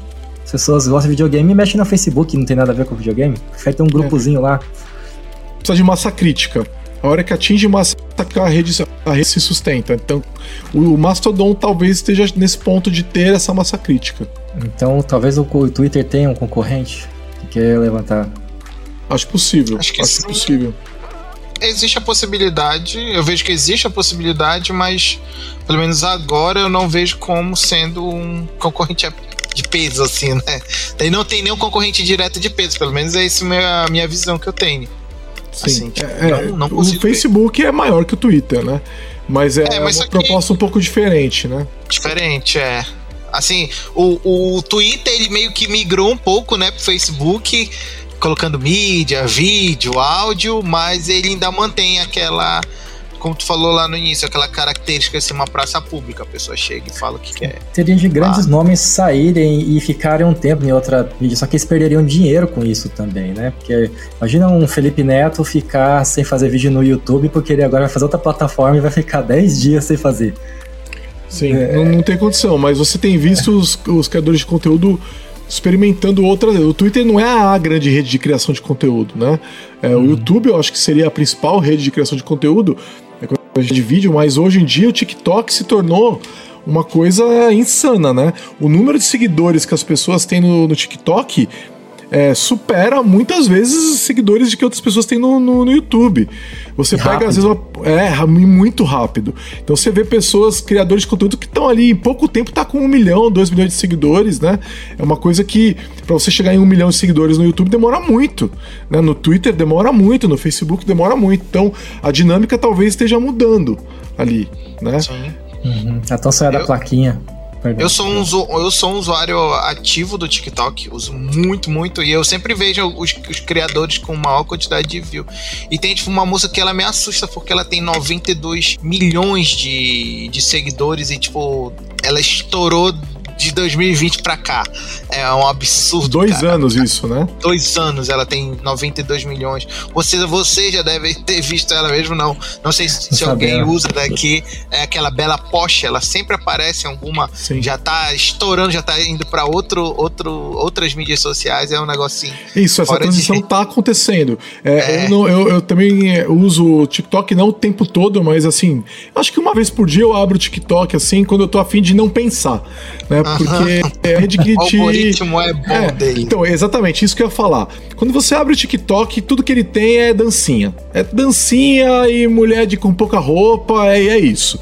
Só que conforme você vai dando os likes nos vídeos que você quer ver, ele começa muito rápido a. Ah, é, a curar esses dados. Então você começa a ver vídeos de outro jeito. Eu tenho vídeo, é, eu tenho é, visto é, dado likes em vídeos sobre filosofia, é, vídeos sobre é, marxismo, e ele começa a me entregar esse conteúdo, né? E eu, eu, outros conteúdos de entretenimento ali e tal, ele também come, ah, esse tipo de entretenimento você gosta, eu vou te mostrar. Eu vou te dizer que eu raramente vejo dancinha hoje em dia. É muito raro aparecer para mim um vídeo de dancinha. Quando aparece, eu pulo e vambora. Entendeu? É, não me, não me atrapalha. Esse fenômeno, sabe quando eu vi ele explícito? Quando eu fui visitar os parentes da minha esposa e pessoas já de idade, e eu vi o quanto que eles ficavam viciados naquilo, porque ia curando os dados conforme eles iam passando com coisas que tinham interesse para eles, e eles que talvez não tenham essas, digamos, essas defesas que a gente de lembrar, opa, isso aqui tá me segurando aqui, ficavam o dia inteiro naquilo. é muito fácil. É, o TikTok é perigoso, cara. É, é perigoso é. porque você perde horas nele. É, você tem que parar, porque senão realmente é scroll, é o doom scroll, né? Uma outra diferença. O Twitter também tem o Doom Scroll, que é você ficar rodando a tela infinitamente sem parar. É, o Mastodon não tem isso, e essa talvez seja é, a maior vulnerabilidade do Mastodon diante do Twitter, porque ele não prende a pessoa. Então, se você quer perder tempo, se sua intenção é ficar no. Porque o Doom Scroll ele tem um lance de recompensa no cérebro, né? É de estar tá vendo coisinhas divertidas que concordam comigo, que esse é o grande lance. São pessoas que concordam comigo no Twitter, é isso, né? É, o, o, e aí aquilo você vai ganhando aquela recompensa no cérebro. O Mastodon não tem isso. Então ele mostra a timeline em ordem cronológica e a uma hora aquilo vai te cansar, entendeu? Porque não tem a mesma proposta. Então, e aí acabou, te cansou, qual é o risco? Aí você vai lá e abre o Twitter. Então, é, o Twitter acaba sendo um, muito mais apelativo para ter usuários do que o Mastodon, entendeu? Então dá para ganhar, não sei sem adotar, porque a proposta do Mastodon não é fazer isso. Eles são contra ter o Doom Scroll, entendeu? Então, será que dá para ganhar com essa proposta? Não, sinceramente, não sei. Tá? Me é lembra daquela época aí que era quem tem mais idade vai lembrar da MTV que fazia uma propaganda que falava desliga a TV e vai ver um livro. É. é Só a MTV isso. fazia isso. Teve a hora que eles botavam meia hora de tela em branco na, uhum. na MTV. Tipo, é, parou, já deu hoje, vai fazer outra coisa, né? É, esse é o Mastodon, entendeu? Dá pra ganhar jeito. A MTV viu ali, né? Foi vendida tal. É, e hoje é uma caricatura do que era antes. Não sei se dá pro Mastodon ganhar se ele, sem esse tipo de estratégia, né? É porque é uma estratégia voltada a dinheiro e outra é voltada à conscientização. Então, a comunidade, assim, né? É. É, é difícil, pegando para esse lado assim, é bem difícil. Sim. Você está ouvindo mais um podcast da Lambda 3. Nos organizamos de forma democrática para que todas as pessoas compartilhem conhecimentos e boas histórias. Temos muito papo sobre tecnologia, diversidade, cultura e muito mais. Encontre o caminho para novas ideias aqui. É isso aí, o capitalismo corrompe, cara. Você vai, ele vai, o foco é te, é te vender, cara. Né? Não é criar comunidades, não é buscar interesses, é te manter o maior tempo possível naquela app. Né? E é, o quanto e... o valor do nosso tempo é, é valioso, né? É isso que eu, acabei de esquecer aqui. A gente nem vê o quanto que essa matéria-prima é finita, né? É tão rara e tanto que a gente gasta à toa muitas vezes. Né? Sim. Sim, você pode. Você fica às vezes uma hora lá numa rede social, uma, duas horas, e não lê um livro que você queria ler, né? Não viu, às vezes, um programa de TV que você quisesse ver, que estava interessante, ou algum documentário. Não viu como é a rua, o sol. Não, não ficou com a sua família, né? Então é, é um negócio, você tem inúmeros vídeos de criança pedindo atenção pros pais, cara porque os pais estão no Instagram, estão no Twitter, né? Então é realmente um negócio, é um problema da nossa, dessa geração atual é, de pais, né? E vai ser um problema ainda maior para essas crianças que quando ficarem adultas, porque elas foram criadas viciadas nesse negócio, né? Eu acho que é, já é difícil para. Eu tô com 44 anos, já é difícil para minha geração largar o celular. Imagina a geração que tá vindo aí, eu acho, né? Então, a minha geração não cresceu com internet né? É, eu acho que vai ser mais difícil para a geração que está vindo aí. É, talvez uma solução fosse exatamente uma app tipo Mastodon. Mas aí que tá, sem dar as recompensas é, hormonais ali, como é que você ganha esse jogo aí? Difícil, e muito difícil. Financeiras, como é que, e como é que o Musk vai pagar a conta dele sem as estratégias extremamente capitalistas? Voltando pro né? Se ele corta isso, aí que Pois é, e, e, assim, falando de mim, né? Eu uso. O Twitter é minha rede principal, que eu interajo. Uhum. Apesar de ter o TikTok, eu sou read only no TikTok, meu TikTok é fechado, não tem nem como você me seguir no TikTok. Você, né, Não sei se você consegue me achar, mas se me achar e me seguir, eu não vou, eu vou negar. Porque a intenção não é, é produzir conteúdo por lá, não é conversar por lá, nada disso, né? Eu gosto de ver o conteúdo que tá lá. É, mas o Twitter não, eu interajo no Twitter, eu converso com as pessoas no Twitter. E a minha timeline, depois de bloquear metade do Twitter e silenciar um terço dele, né? É, eu, eu basicamente só vejo as coisas que me interessam. Então a minha timeline é muito legal, né? É, eu gosto da minha timeline, ela é interessante. Né? Tem muita gente que eu vejo que reclama que o Twitter é muito nocivo, é tóxico. Twitter não, depois de anos aí curando quem eu sigo, curando, silenciando palavras também, bloqueando palavras, né? É, então, se o Twitter sumisse para mim, eu não teria. O Mastodon não ainda conseguiu trazer uma riqueza de conteúdo interessante. Assim, eu aprendo coisas pra caramba no Twitter, sabe? Eu vejo notícias interessantes. Se o Twitter desaparecesse, eu não tenho uma rede social para substituir. E até hoje ainda não é o Mastodon. Eu tô tentando começar a interagir mais lá, tô, tô conversando com as pessoas, tô, todo dia eu abro ele e rodo a tela lá para buscar oportunidade de conversa, mas eu não tenho uma timeline tão rica ainda. É, não sei se eu vou ter, por causa da característica da própria timeline, sabe? Então não sei onde é que isso vai dar. E outra coisa que o pessoal reclama no Twitter que é ele te mostra coisa de gente que você não segue, né? É, Cara, foi meu problema lá da minha história. Eu gosto disso. Porque é muito comum que ele fala assim, ó, você, é, por exemplo, agora eu tava, tenho falado sobre Java com as pessoas por causa do movimento de Java dentro da Lambda. Ele começa a me mostrar, você tava falando de Java, segue essa pessoa aqui, conversa com essa pessoa aqui. Você viu essa notícia aqui sobre Java? Eu não via isso antes e agora eu tô vendo, sabe? Isso é legal entendeu? Porque eu não sei quem eu vou seguir nesse mundo. Então ele tem. Eu, eu, eu, o algoritmo do Twitter acaba me ajudando nesse caso, sabe? O Mastodon não tem isso. Então, como é que você cria uma riqueza, uma diversidade de timeline é, no Mastodon? Com muito mais esforço, dá muito mais trabalho, sabe? Então, eu não cheguei nesse ponto no Twitter ainda. Como é que vocês veem esse problema? Ah, pro lado de engajamento é bom. Pro lado só tem que tomar cuidado, é. E nem eu não aprendi, eu aprendi, na, aprendi apanhando, até de aprender quem seguir, como seguir. É, é, engraçado porque no Twitter é muito fácil. Eu acho a rede mais fácil de você engajar.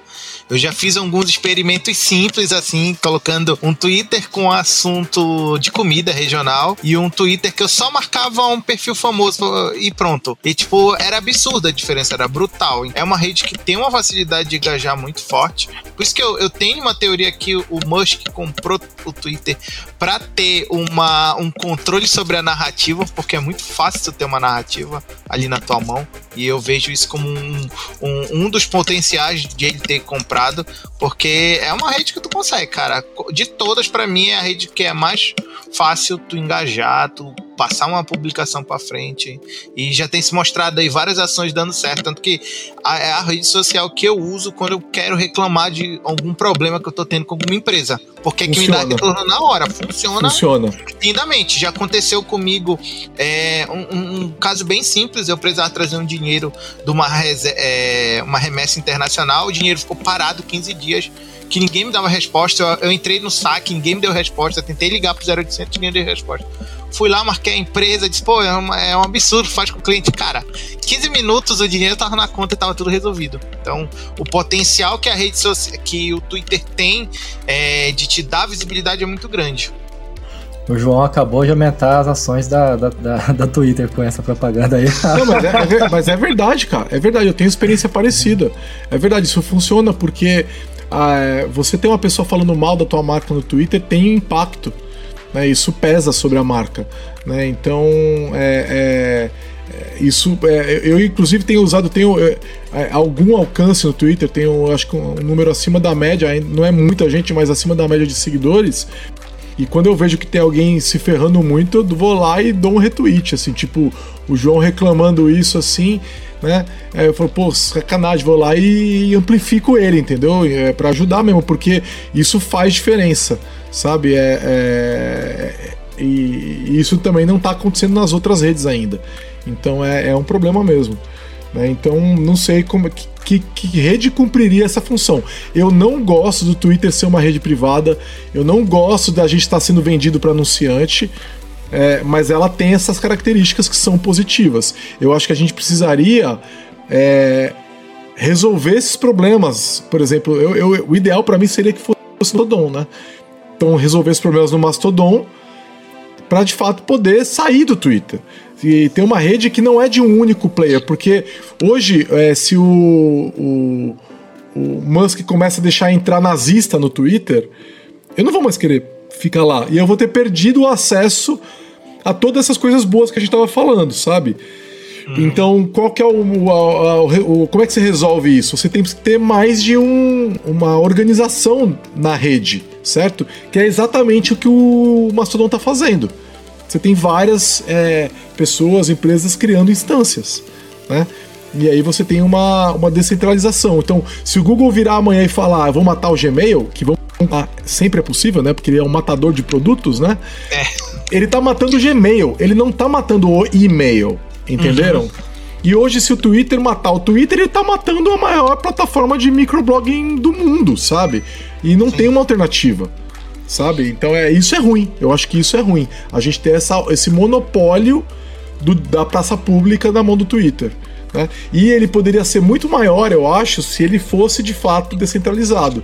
Né? O e-mail é descentralizado e é muito maior do que o Twitter. Né?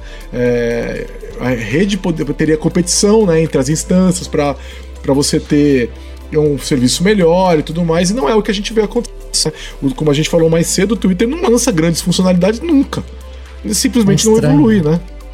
É estranho pensar que o Facebook nunca tentou puxar para esse lado, né? Ele tentou concorrer com o Instagram, depois ele comprou, não precisou mais, mas ele nunca tentou concorrer com o Twitter, por exemplo. Twitter é o Sim. Twitter. Porque voltando aqui no, no, no, caminho das coisas que estão acontecendo, né? A gente começou a ver problemas balistas também, né? No Twitter.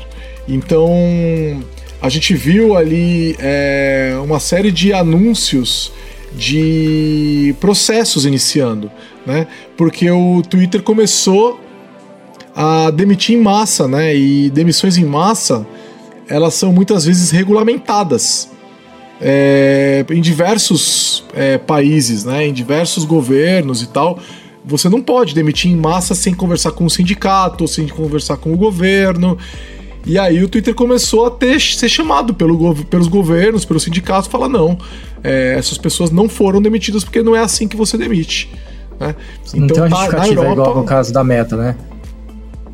Não, no, no, caso da Meta, ela também tem que fazer isso. Também tem. Né? né? Mesmo que tenha justificativa, ela tem que. É que o que acontece é. Nos Estados Unidos, normalmente não, não existem essas proteções ao trabalhador. Né? E esses países estão. Esses, esses essas empresas estão muito ba fortemente baseadas nos Estados Unidos, né? É, quando uma empresa que é dos Estados Unidos faz uma demissão em massa, o que os funcionários podem fazer é chorar na pia. Entendeu? É, existem os direitos, acordos de trabalho, são contratos, esses contratos têm que ser respeitados. Mas, é, ah, demitir 10 mil funcionários, vai ter uma conversa sindicato? Não, não vai ter. Né? Talvez talvez, não conheço a lei de cada estado é diferente, né? Talvez até tenha um ou outro estado que tenha isso, mas certamente não é a maioria.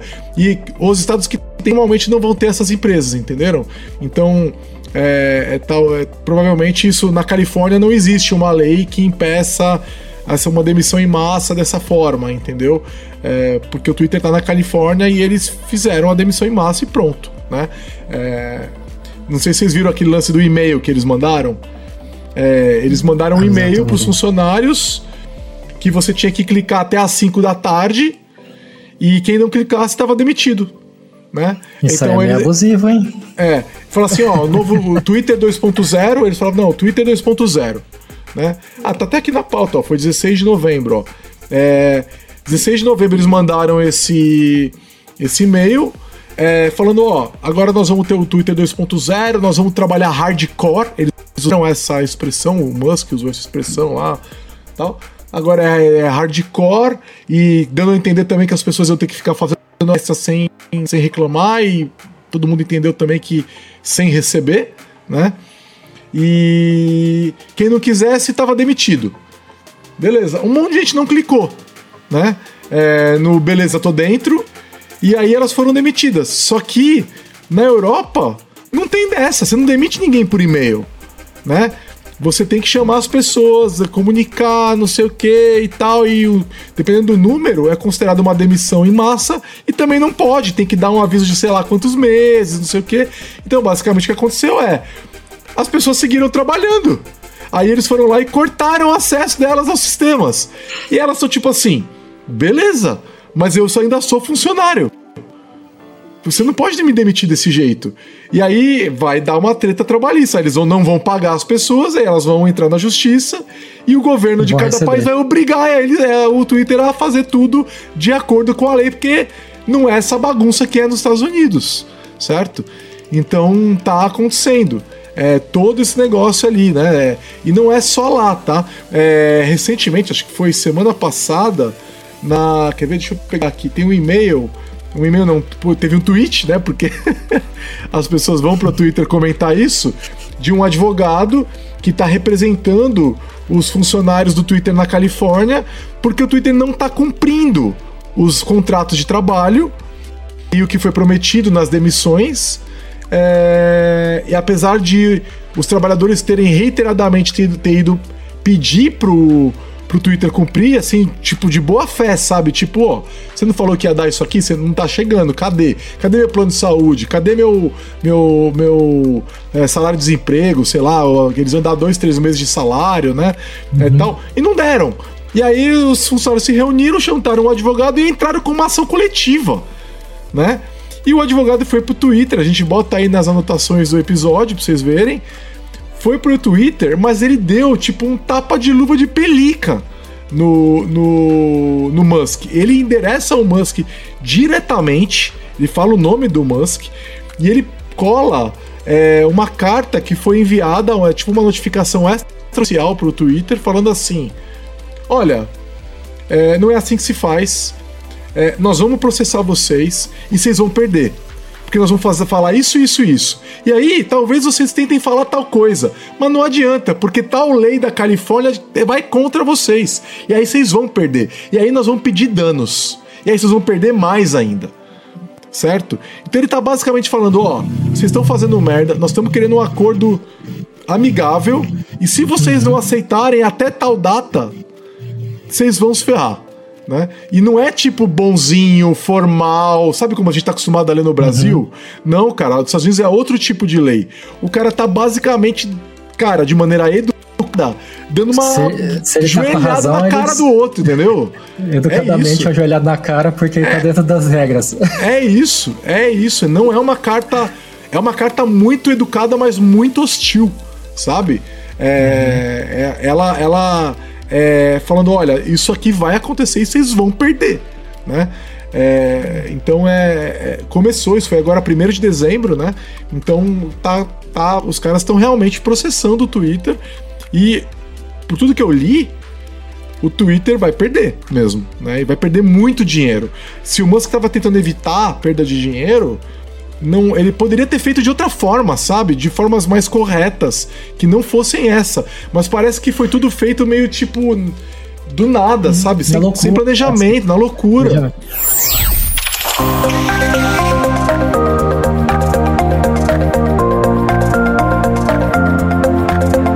Esse podcast é produzido pela Lambda 3, uma empresa de tecnologia inovadora que pode te ajudar em seus maiores desafios.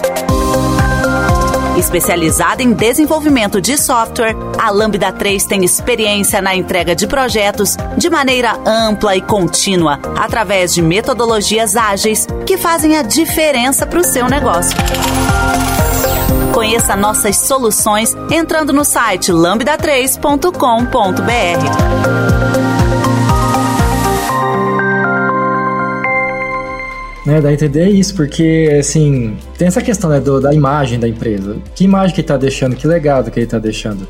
Eu levantei esse ponto já quando falei sobre, é, sobre esse assunto da compra. Tudo que ele tá fazendo suja muito a imagem dele como pessoa e da empresa. E agora, se a empresa quiser se valorizar nessa questão de imagem, vai ter que se desvincular dele. Mas para se desvincular dele, tem de vender. É, então... exato. E como é que ele vende uma empresa depois, né, que tá com a imagem tão suja. Mas tem um argumento contra isso, né? Que se ele conseguir tornar o Twitter lucrativo, ele vai valer muito mais do que ele pagou. certo? Se ele não perder muitos usuários e ele ficar lucrativo, retornar o investimento, ele vai valer muito mais do que foi pago, certo?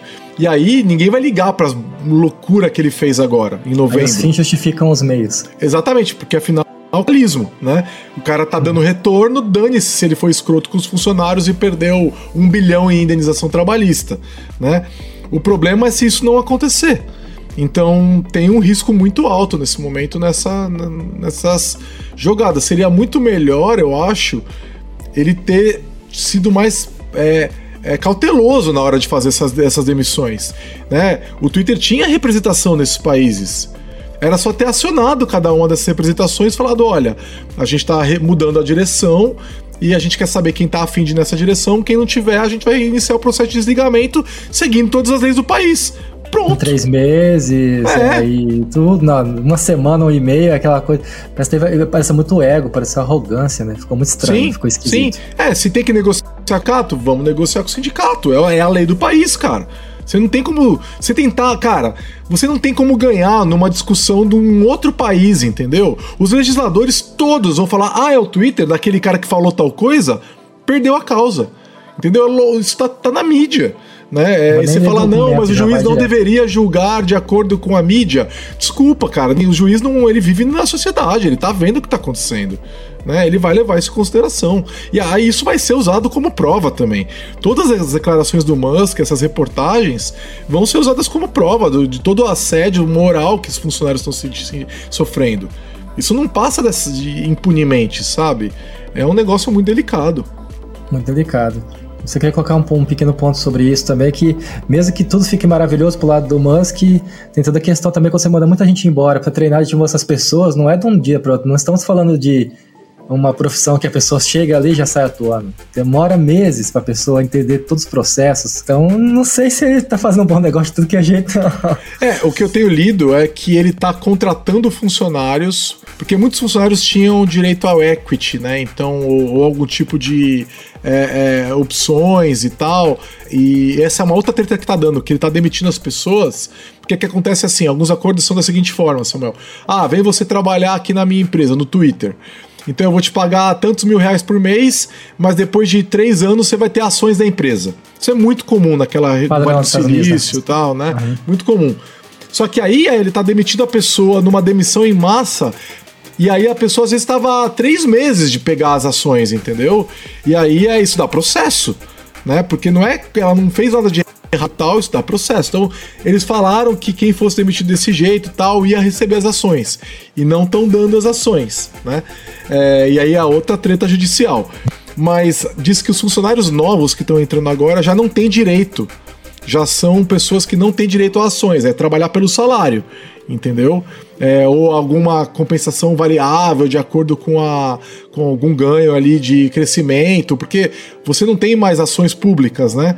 Então, como é que você faz para bonificar essas pessoas? É muito mais complicado, porque antes era fácil, você dava lá, ou ó, vou te dar uma, uma opção sobre a ação, se a ação subir, você ganha, se não subir, você não ganha, né? É, não tem mais como fazer isso porque não tem mais ação pública né? não, não, tem bolsa de valores, então é mais difícil controlar isso daí, né? E eu, eu li que as pessoas que estão entrando agora não tem mais esse tipo de compensação variável. Né? Não sei se é verdade, né? Tem muito boato rolando ali, mas se isso for verdade, ele vai ter que, primeiro, para pegar é, pessoas de alto nível, ele vai ter que pagar de outra forma, não tem almoço grátis né? Para tirar uma pessoa do Facebook, do Google, da Netflix, ele não vai vir se não for pra ganhar menos. Não vai, a pessoa não vai. Ainda mais com um gestor maluco, né? Que do dia da é. noite pra noite pode demitir. Né? Então, com ambiente super insalubre, é. Exato. É, tá, tem que ter salubridade ali. Se você, lá, o salário é 20, tem que colocar uns 45, que é a salubridade, né? Pra, é, pra pagar o psiquiatra, né? e os remédios né? É. Exatamente. Então, é, as pessoas estão pensando nisso. Se você tem filho, você tá cuidando. Porque isso é muito comum nos Estados Unidos. A pessoa que tá com família já tal, não tá ficando virando noite. Sabe? É muito comum essa galera fazer o horário de trabalho, 9 a 6, acabou, entendeu? Aliás, é muito comum lá ser da 8, das 8 às 5, né? E tal. Essa pessoa não quer ir trabalhar numa empresa que vai obrigar ela a ficar virando noite todo dia. Entendeu? E ele, essas pessoas ele também não vai conseguir contratar.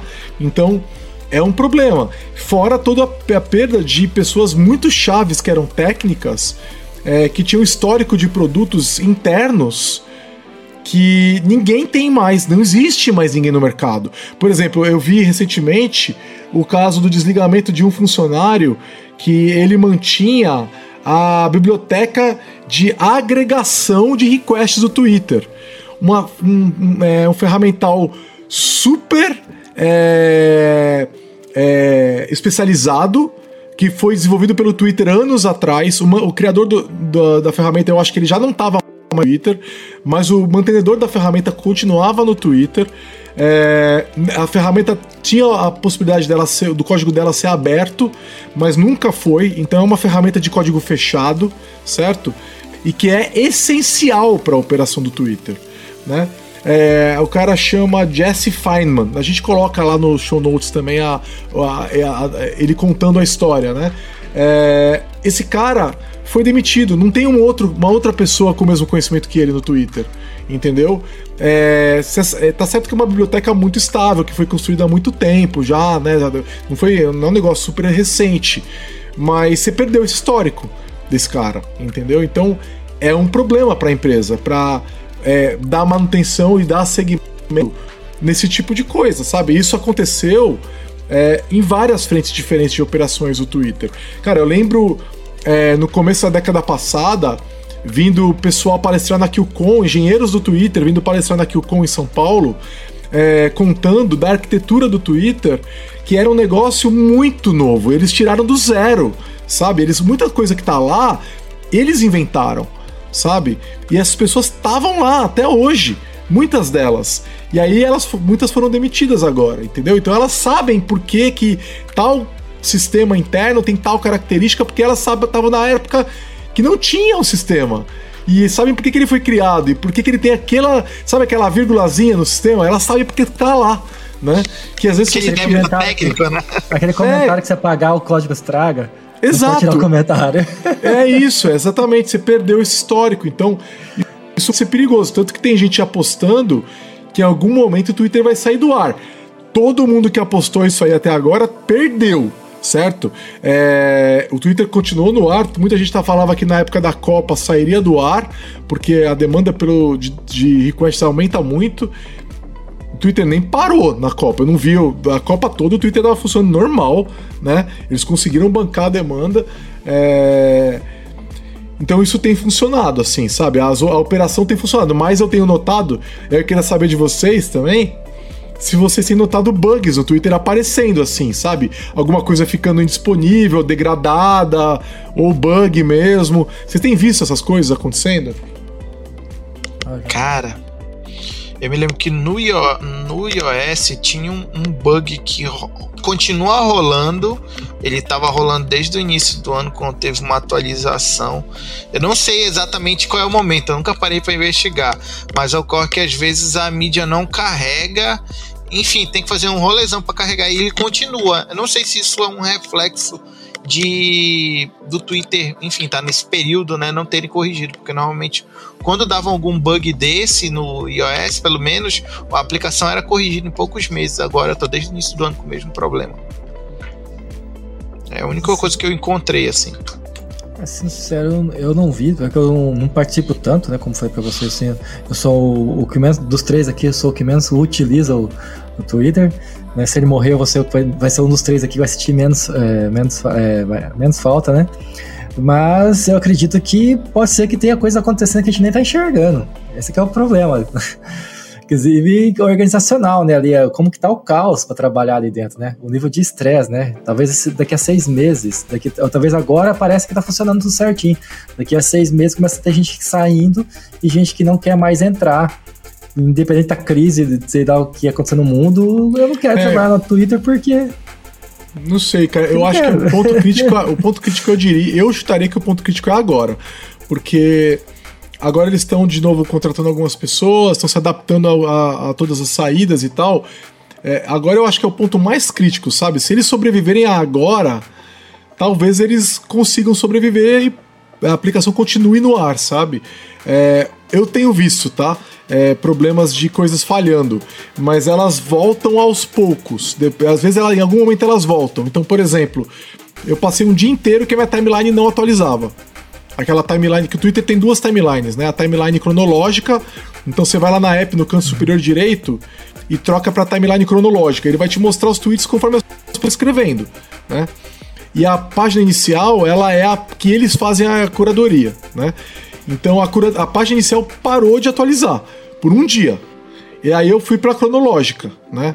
E aí, o problema da cronológica é que ela fica igual a do Mastodon, é, é assim, ela é cronológica. Então, parou de ter aquela, aquele interesse, porque é, a timeline cronológica nem sempre ela é tão interessante. Né? Porque ela tá acontecendo coisas que às vezes não te interessam. Então, uma coisa que uma pessoa que eu sigo tweetou agora, às vezes não me interessa. Mas uma que ela tweetou há três horas atrás talvez me interesse, mas eu não vi. Entendeu? E uhum. na página inicial o Twitter mostra isso. Isso é um é, problema grave. É, exatamente. Foi um dia. Foi um dia desse jeito e depois voltou ao normal, tá? É, e aí eu tenho percebido, agora eu não lembro, assim, até. É, faz tempo que não acontece, tá? Já tem umas duas semanas que parou de acontecer esses bugzinhos, assim. Mas é, teve uma época, naquela época alta da demissão, é, várias coisas pararam de acontecer. Ah, eu tenho até evidência disso, tá?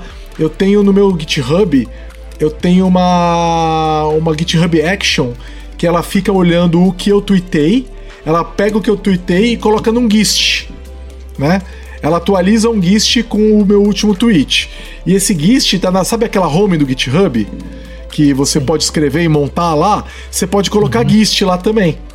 Então na minha home do GitHub sempre tem meu último tweet, certo?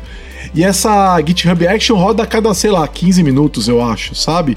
Cara, eu passei com ela falhando por um dia. Um dia inteiro ela falhou. E o que estava falhando? A API do Twitter saiu do ar, certo? E aí é, isso aconteceu uma vez, aí depois de. Eu até fui olhar, falei, caramba, o que aconteceu? Será que me inspirou? Né? Aconteceu alguma coisa? Eu falei, não, tava tudo certo. Aí eu falei, putz, é a API do Twitter, a API do Twitter saiu do ar. Eu falei, vou esperar um dia e ver se ela volta. E aí ela voltou. Aí eu falei, bom, realmente era a API do Twitter. É, aí, depois Você de uns 10 dias, não, não mexi em nada. Ela voltou sozinha. Tá lá no meu GitHub. Se quem quiser olhar, uhum. é só olhar as actions e vai ver esse período que ela falhou, tá? Uhum. É, é, que tem action pra caramba, né? Porque ela roda a cada 15 minutos, então num dia ela roda dezenas de vezes, né? Uhum. É, não, é. É, muitas vezes. E aí, depois dos 10 dias, ela de novo teve o problema, mas foi um período menor. E, entendeu? Então eu falei, ah, daqui a, nem, tipo, nem me liguei. Falei, ah, depois eu olho isso aí, porque deve ser o mesmo problema de novo. Então, sim, tá meio que desmontando algumas coisas ali, mas eles estão conseguindo de alguma forma trazer de volta. É, algumas pessoas têm relatos bugs que estão persistentes, mas eu não tenho visto tá? E, e, e, eu acho que isso tem a ver com o lance deles estarem desligando microserviços, né? Vocês lembram disso? Então, dia 14 de novembro, o Musk falou: ah, 80% dos serviços que rodam no Twitter, dos microserviços do Twitter não são necessários, nós vamos desligar tudo. Aí eu falei, mano, não vai dar Daqui certo. Ele, ele, ele, comprou pra jogar fora. Desculpa. Daqui a pouco ele tá desligando o servidor na madrugada, pô. Vou contar a coisa. É, pois é. Já vi eu vi gente que desligava o ar-condicionado pra deixar um servidor ligado só com para não gastar energia. O servidor ficava guardado no vidro lá, pegando. assoviando assim, ó. Pra economizar energia. Já vi isso. É, então, só que isso vai é. danificando a máquina, né? É, Mas então, o, o, Exatamente, é o custo que você não tá vendo. O. Uhum. o, o que o. Eu, eu não sei se eles desligaram 80%, de fato eles tiraram funcionalidades né? Tipo o botão de dislike lá que eu falei, não aparece mais para mim, né? É, eu acho que eles devem de fato ter conseguido desligar várias coisas que dá, traziam um pouco valor, sabe? Que não era core da experiência, uhum. né? É, ou, ou, talvez alguma experiência que eles estivessem testando internamente para validar, porque eles sempre fizeram muito teste AB no Twitter e tal. É, então acredito que sim, eles podem ter desligado muita coisa, é, não acho que foi 80%, mas isso é capaz de fazer um impacto razoável no resultado da empresa, né? Então, no entanto, como é que você cria um produto que vai ficar maior que o Facebook, sei lá, que vai crescer, que vai, dar, que vai dar tanto resultado, sem criar funcionalidades novas, sem, sem tornar ele mais interessante, né? Então, eu já ouvi de por exemplo, que não vai usar o Twitter porque o Twitter é muito complicado. Ah, esse negócio aí de 280 caracteres, como é que usa? Não sei usar o Twitter, é muito complicado. Não sei se vocês já ouviram isso de algum amigo tal. É, eu já ouvi isso várias vezes. Então, assim. É que a proposta é diferente dos outros, então acaba por ser complicado porque ele é diferente. Sim. Sim. É isso. Mas aí você tem que tornar ele acessível para outras pessoas se você quer ter mais usuários, né? É... E como é que você faz isso sem desvirtuar, sem destruir o Twitter, né? Sem transformar ele no Facebook, por exemplo. Né? É, o Facebook é, é um negócio faz delicado. tudo e no final não faz nada. é porque ele é plataforma de streaming, é plataforma de mensagem, é plataforma, é, ele é meio Instagram, que é diferente da plataforma do Twitter, né? Que é totalmente focado numa coisa, né? Exato. Então acho que esse que é o grande desafio do, do Twitter nesse momento, né? É ganhar usuários, diminuir os custos, né? É, e entregar alguma coisa nova. O Musk falou que a plataforma ia começar a receber muitas novidades, muitas funcionalidades novas. Né? Então, por exemplo, no Mastodon você pode editar o post há muito tempo já, tá? No Twitter não pode. É. Então, pô, vamos combinar, né? Editar post é o básico, né, cara? É... Escrever errado ficar correndo de português para ficar sendo trollado lá. Exato. Que acontece. Exato. Aí eles lançaram o editar post, mas é só pro Twitter Blue. E eles até ficou, ficou bonitinho, não sei se vocês viram isso. É, a pessoa que posta o tweet e depois edita, você consegue ver como é que o tweet era antes. Ah. Entenderam? Histórico. Então, Acho que isso no Facebook também existe. É, fica o histórico é, lá. O pessoal lá. adora fazer no Facebook, eles pegam uma postagem muito antiga e colocam uma coisa que aconteceu. Olha, eu tava. é, então, descobriu que opinião, aconteceu. Né? É.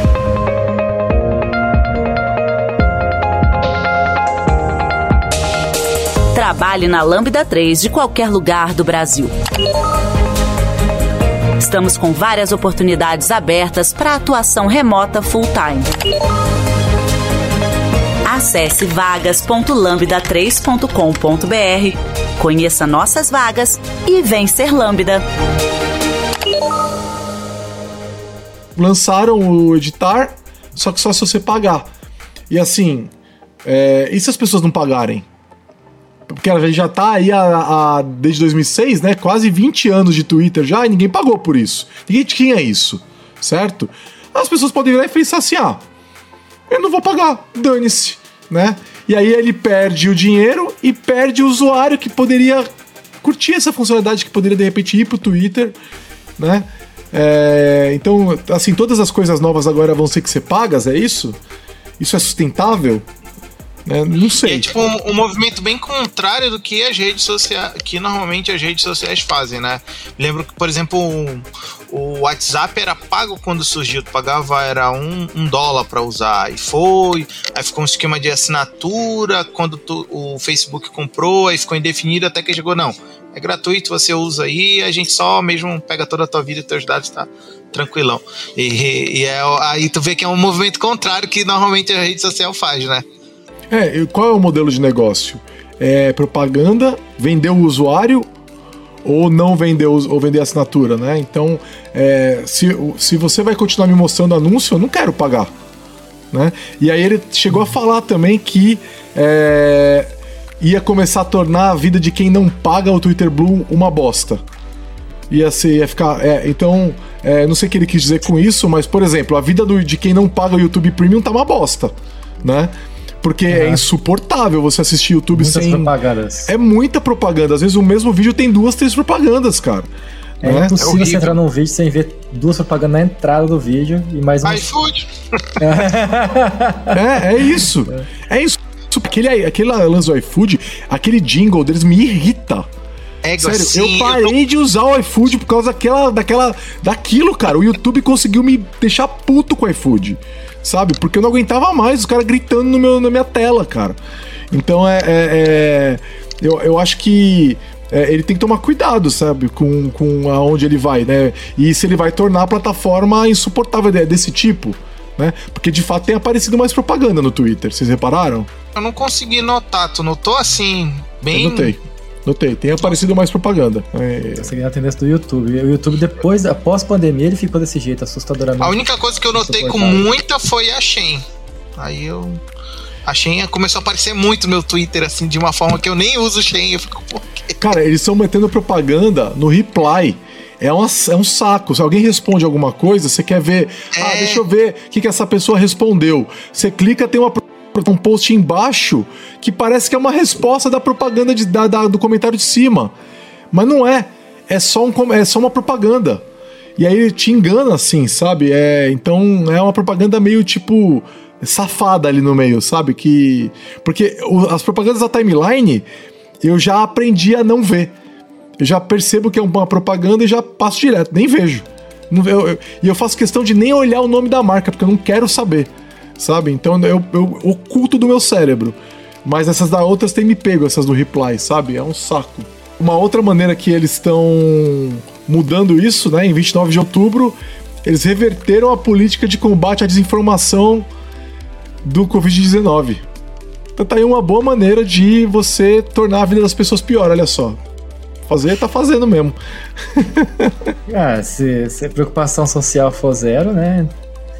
É, é mais fácil viver assim, né? Quando você não tem preocupação com nada e tudo que você acha que fazer aí fica mais fácil de viver.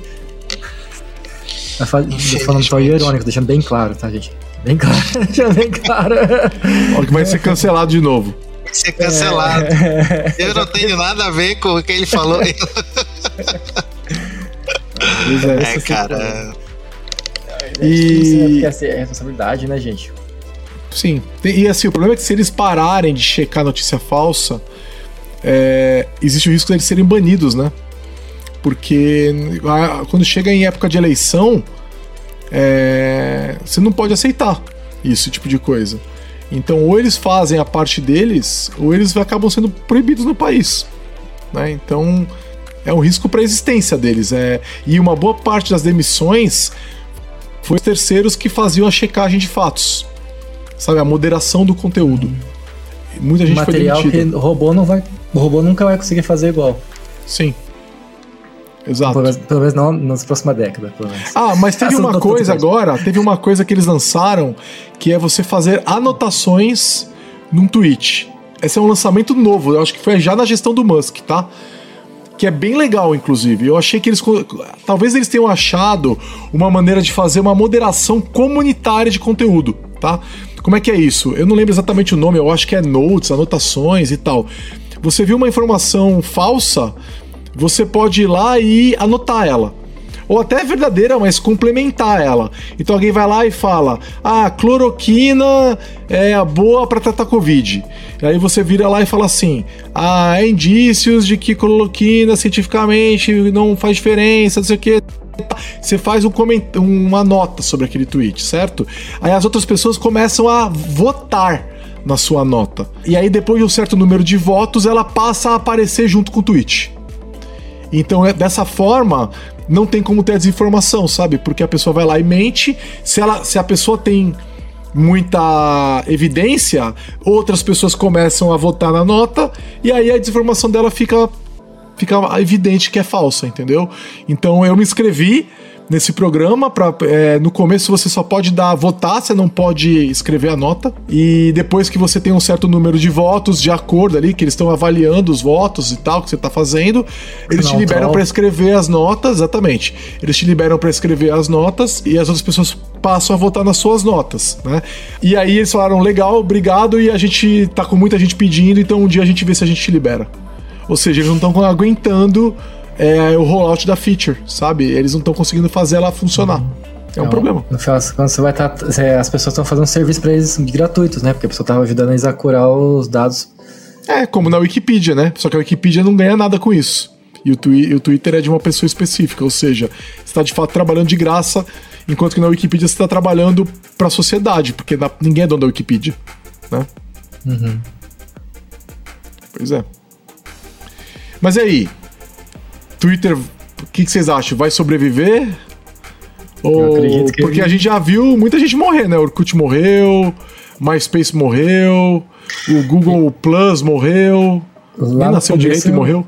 Eu lá eu começo com uma Coca-Cola. Eu acho que ele é a Coca-Cola da vez. Mudaram a fórmula, todo mundo tá reclamando.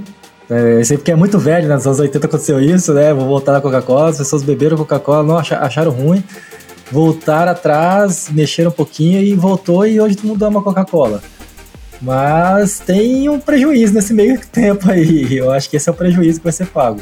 Eu acredito que não morre porque é muito grande, né? Esse é minha, meu, meus dois centavos. Orkut era grande também. Se bem que o Orkut não, era grande no mundo, não era grande no mundo todo, ele era grande no Brasil e na Índia, né? Então. É, é, é eu acho ponto. que o meu ponto que eu vejo, Twitter pode morrer se ele mudar muito forte o direcionamento e começar a deixar muitas pessoas é, descontentes ou não agradável, não criar um ambiente agradável para as pessoas se manterem, como o próprio Giovanni colocou. Tipo, ah, se começar a entrar neonazista aqui, começar a fazer discurso de ódio sem nenhum tipo de moderação, fica um lugar insalubre. Tipo, felizmente eu perco a quantidade de comunicação que eu tenho, mas eu prefiro não me manter nessa rede. Pode ser um caminho, porque, por exemplo, o, é, a gente pega o Orkut, morreu mas ele não morreu por causa de mudanças, foi por não fazer mudanças, né? É. Aqui a gente está tendo um movimento contrário. O Twitter meio que ele não tinha tantas mudanças, mas ele mantinha aquele público, digamos, fiel. E ele não tinha concorrência. Gostar, não, não, tinha concorrência. É, talvez agora a gente comece a, é, comece a ver novas iniciativas para tentar pegar esse espacinho de mercado. Pô, tem esse espaço aí que tá surgindo. Bora tentar entrar. Se a galera tá reclamando que não tem é, a moderação. Bora fazer uma rede com uma moderação boa, enfim. Acho que são esses os caminhos. Vai depender muito do que os próximos meses ou anos, o que o Musk vai fazer. Eu acredito que para não perder dinheiro não vai deixar morrer, mas como é algo orgânico, pode ser que morra mesmo e não tem jeito. É, eu acho que pode ir para um lado e para o outro também. Eu não tenho opinião formada, tá? É, eu acho que também tem um outro risco ali, tá? Que é dependendo da quantidade de pessoas que saiam da plataforma, da, que saiam da, da, da empresa, é, que ela fique tecnicamente insustentável, inoperável, sabe? Tipo, ninguém consegue operar, as pessoas que sabiam operar saíram e, e ninguém consegue operar e ela começa a ter apagões. Né? Então, isso incentivaria muito um eventual concorrente. Né? Então, se o Twitter ficar quatro horas fora do ar, o número de usuários no Mastodon vai explodir do nada. Aconteceu sabe? isso com o Orkut, quando começaram a colocar muita feature e ficou muito bugado e as pessoas acelerou o processo de morte. Ah, eu sou um usuário forte do Telegram. É só tu ver quando o Telegram era bloqueado no Brasil que o brasileiro virava técnico informática e descobria como usar VPN, todo mundo migava pro Telegram e era um Quando o WhatsApp era bloqueado, né? Aham, quando o WhatsApp. Isso. Telegram, e quando o Telegram é bloqueado, vai todo mundo pro Signal, né? Então é, é, é, é, Eu lembro que quando teve um lance desse, o Signal, de repente, notificação no Signal das pessoas entrando lá. Então é, é, é, é isso. Pode acontecer no, no Twitter. Isso eu acho que é possível. Não sei se vai acontecer, né? É, algo, é, eu acho que é, é possível porque não é um, você não precisa de alguém tropeçar no cabo do servidor para o serviço sair do ar, sabe? É, o que pode acontecer é várias cagadinhas vão se somando até uma hora que a performance do negócio fica tão ruim que ele não ele para de funcionar sabe? Os serviços atingem, passam todos os limites de resposta e como é um sistema complexo pra caramba, essas variações sistêmicas elas acabam se propagando pelo sistema muito rápido e derrubam o sistema inteiro. Então, é, é quem trabalha com microserviços já viu isso acontecer, né? É, eu, eu acho que essa é uma possibilidade real, né? É, se isso acontecer muitas né? vezes, é, o Twitter morreria. É, você, então, você perdeu a proposta, quando vocês falam, eu lembrei, porque eu tentei lembrar por que, que eu saí do Orkut. O, o, o momento da morte para mim foi quando aquelas fazendinhas ficavam postando na timeline. Então eu abri minha timeline e não tinha nada, era só lixo, coisa de robô. Aquilo ali foi a morte. Quando liberaram para robô poder postar na timeline, acabou. Tipo assim, não tinha mais motivo é. para abrir. Para mim é quando o Facebook, eu, eu saí também, mas foi quando o Facebook se tornou uma rede de ódio onde todo mundo xingando um outro, não tinha mais uma relação positiva lá dentro, eu saí. Não dava mais, entendeu? É, para voltar numa rede onde é, tá todo mundo brigando um com o outro, eu prefiro não estar tá lá também. Aí eu é, saí. Tem isso também. É. Não tem controle, né? Que a gente às vezes sente um pouco disso também, cara, nessa, no Facebook. Então hoje eu não sei o quanto quando você pega e denuncia uma postagem de ódio, o quanto aquilo é relevante para a plataforma Dizem que também que às vezes é só que não acontece nada, né? Não sei. Eu não tenho esse, esse, esse, esse conteúdo estatístico, né? Pra ver se. A gente, dá, a gente quando vê alguma coisa que não, não, concorda, a gente coloca lá, né? Mas não sei se isso reflete em, em um bloqueio uma exclusão do, Sim. da postagem. É isso Bom. aí. Bom, então só o tempo dirá, né? Quem sabe a gente não grava um outro desse em dezembro de 2023, né? É, pô, o Twitter morreu, onde estou? E agora, né? É, agora estou com o meu cu aqui. É. Aí isso aí eu tenho certeza que não vai dar em nada, viu? Não, não vai dar. Não, não, não, aposto, não aposto nada. Não aposto nada nisso aí. Os caras mas... só gastaram dinheiro, pô. É. é. mas assim, pode surgir um outro aí, né? Algum dele, pode surgir uma alternativa aí. E assim, quando o Twitter surgiu, ninguém sonhava no, num Twitter, né? Do que, que seria um Twitter nem nada. Pode surgir um negócio completamente diferente que ninguém tá imaginando agora também, né? Então só o é, TikTok, com meta. Eu, eu, coloco o próprio TikTok, né, cara? Sim, Era um sim. formato de, de rede social que a gente meio que não usava nessa forma de usar e eles conseguiram implementar de uma forma. Não, mas ó, o Twitter tentou, né? O Vine. O Vine hum, era Vine. uma plataforma de vídeos no Twitter, que, de vídeos curtos, inclusive, que nunca Fez deu certo. Relativo sucesso. Fez um relativo sucesso. Pelo menos é, eu peguei esse hype teve... depois morreu. É, mas se você comparar com o sucesso do TikTok, ela nunca teve sucesso né? É, é, o, é eu acho que o grande lance do TikTok foi memetizar o conteúdo. Então a pessoa pega o conteúdo de outra pessoa e reposta construindo naquilo, que é, são as dublagens, né? É, e tudo mais, que agora tá surgindo no Instagram, né? É, você consegue agora fazer o que você faz no TikTok no Instagram, né? E, por exemplo, e aí tem aquela outra rede social que é o Be Real, né? Que eu também é, fui pro Be Real pra ver qual que era, que você é obrigado a postar naquela hora, né? É, depois você não pode, você não pode, só pode postar uma vez por dia, e se você não postar, você não pode ver as fotos do seu, de quem você segue. E agora tá começando a aparecer isso no TikTok. O TikTok tá copiando o Be Real. TikTok Moments, deixa eu olhar. É, aqui. alguma coisa eu, assim, eu TikTok Now. É, TikTok Now. TikTok é. Now. E como eu que sou read only total no TikTok, nunca vejo esses caras, porque eu não sei, eu não posto. Então, é, não vejo esse conteúdo. Mas é, podem surgir formas novas, né? Até mesmo no Twitter, né? De, de produção de conteúdo, conversa tal, que ninguém sabe que existe, né? Isso tá acontecendo o tempo todo, né? YouTube Shorts, né? O Shorts do YouTube foi a nova novidade também. É, exatamente. É mais que tá dando muito certo, inclusive. É que parece que tá funcionando. Beleza, galera. Foi boa aí a nossa futurologia, retrospectiva com futurologia. É... Acho que a gente passou por todos os pontos que a gente tinha elencado aqui. Sim. Então é isso aí. Vamos pedir pro pessoal que ouviu a gente até aqui, com o post que acompanha esse episódio lá no, no, no site da Lambda 3 e, e digam pra gente o que vocês acharam aí. Se vocês acham que o Twitter vai subir. Não. Outra polêmica aí do Musk no Twitter que a gente tenha perdido. Comentem lá pra gente conversar. Isso aí. Valeu, falou. Você ouviu mais um episódio do podcast da Lambda 3. Indique para os seus amigos esse podcast. Temos também um feed só com assuntos de tecnologia e outro que mistura assuntos diversos. Toda sexta-feira, sempre com o pessoal animado da Lambda 3.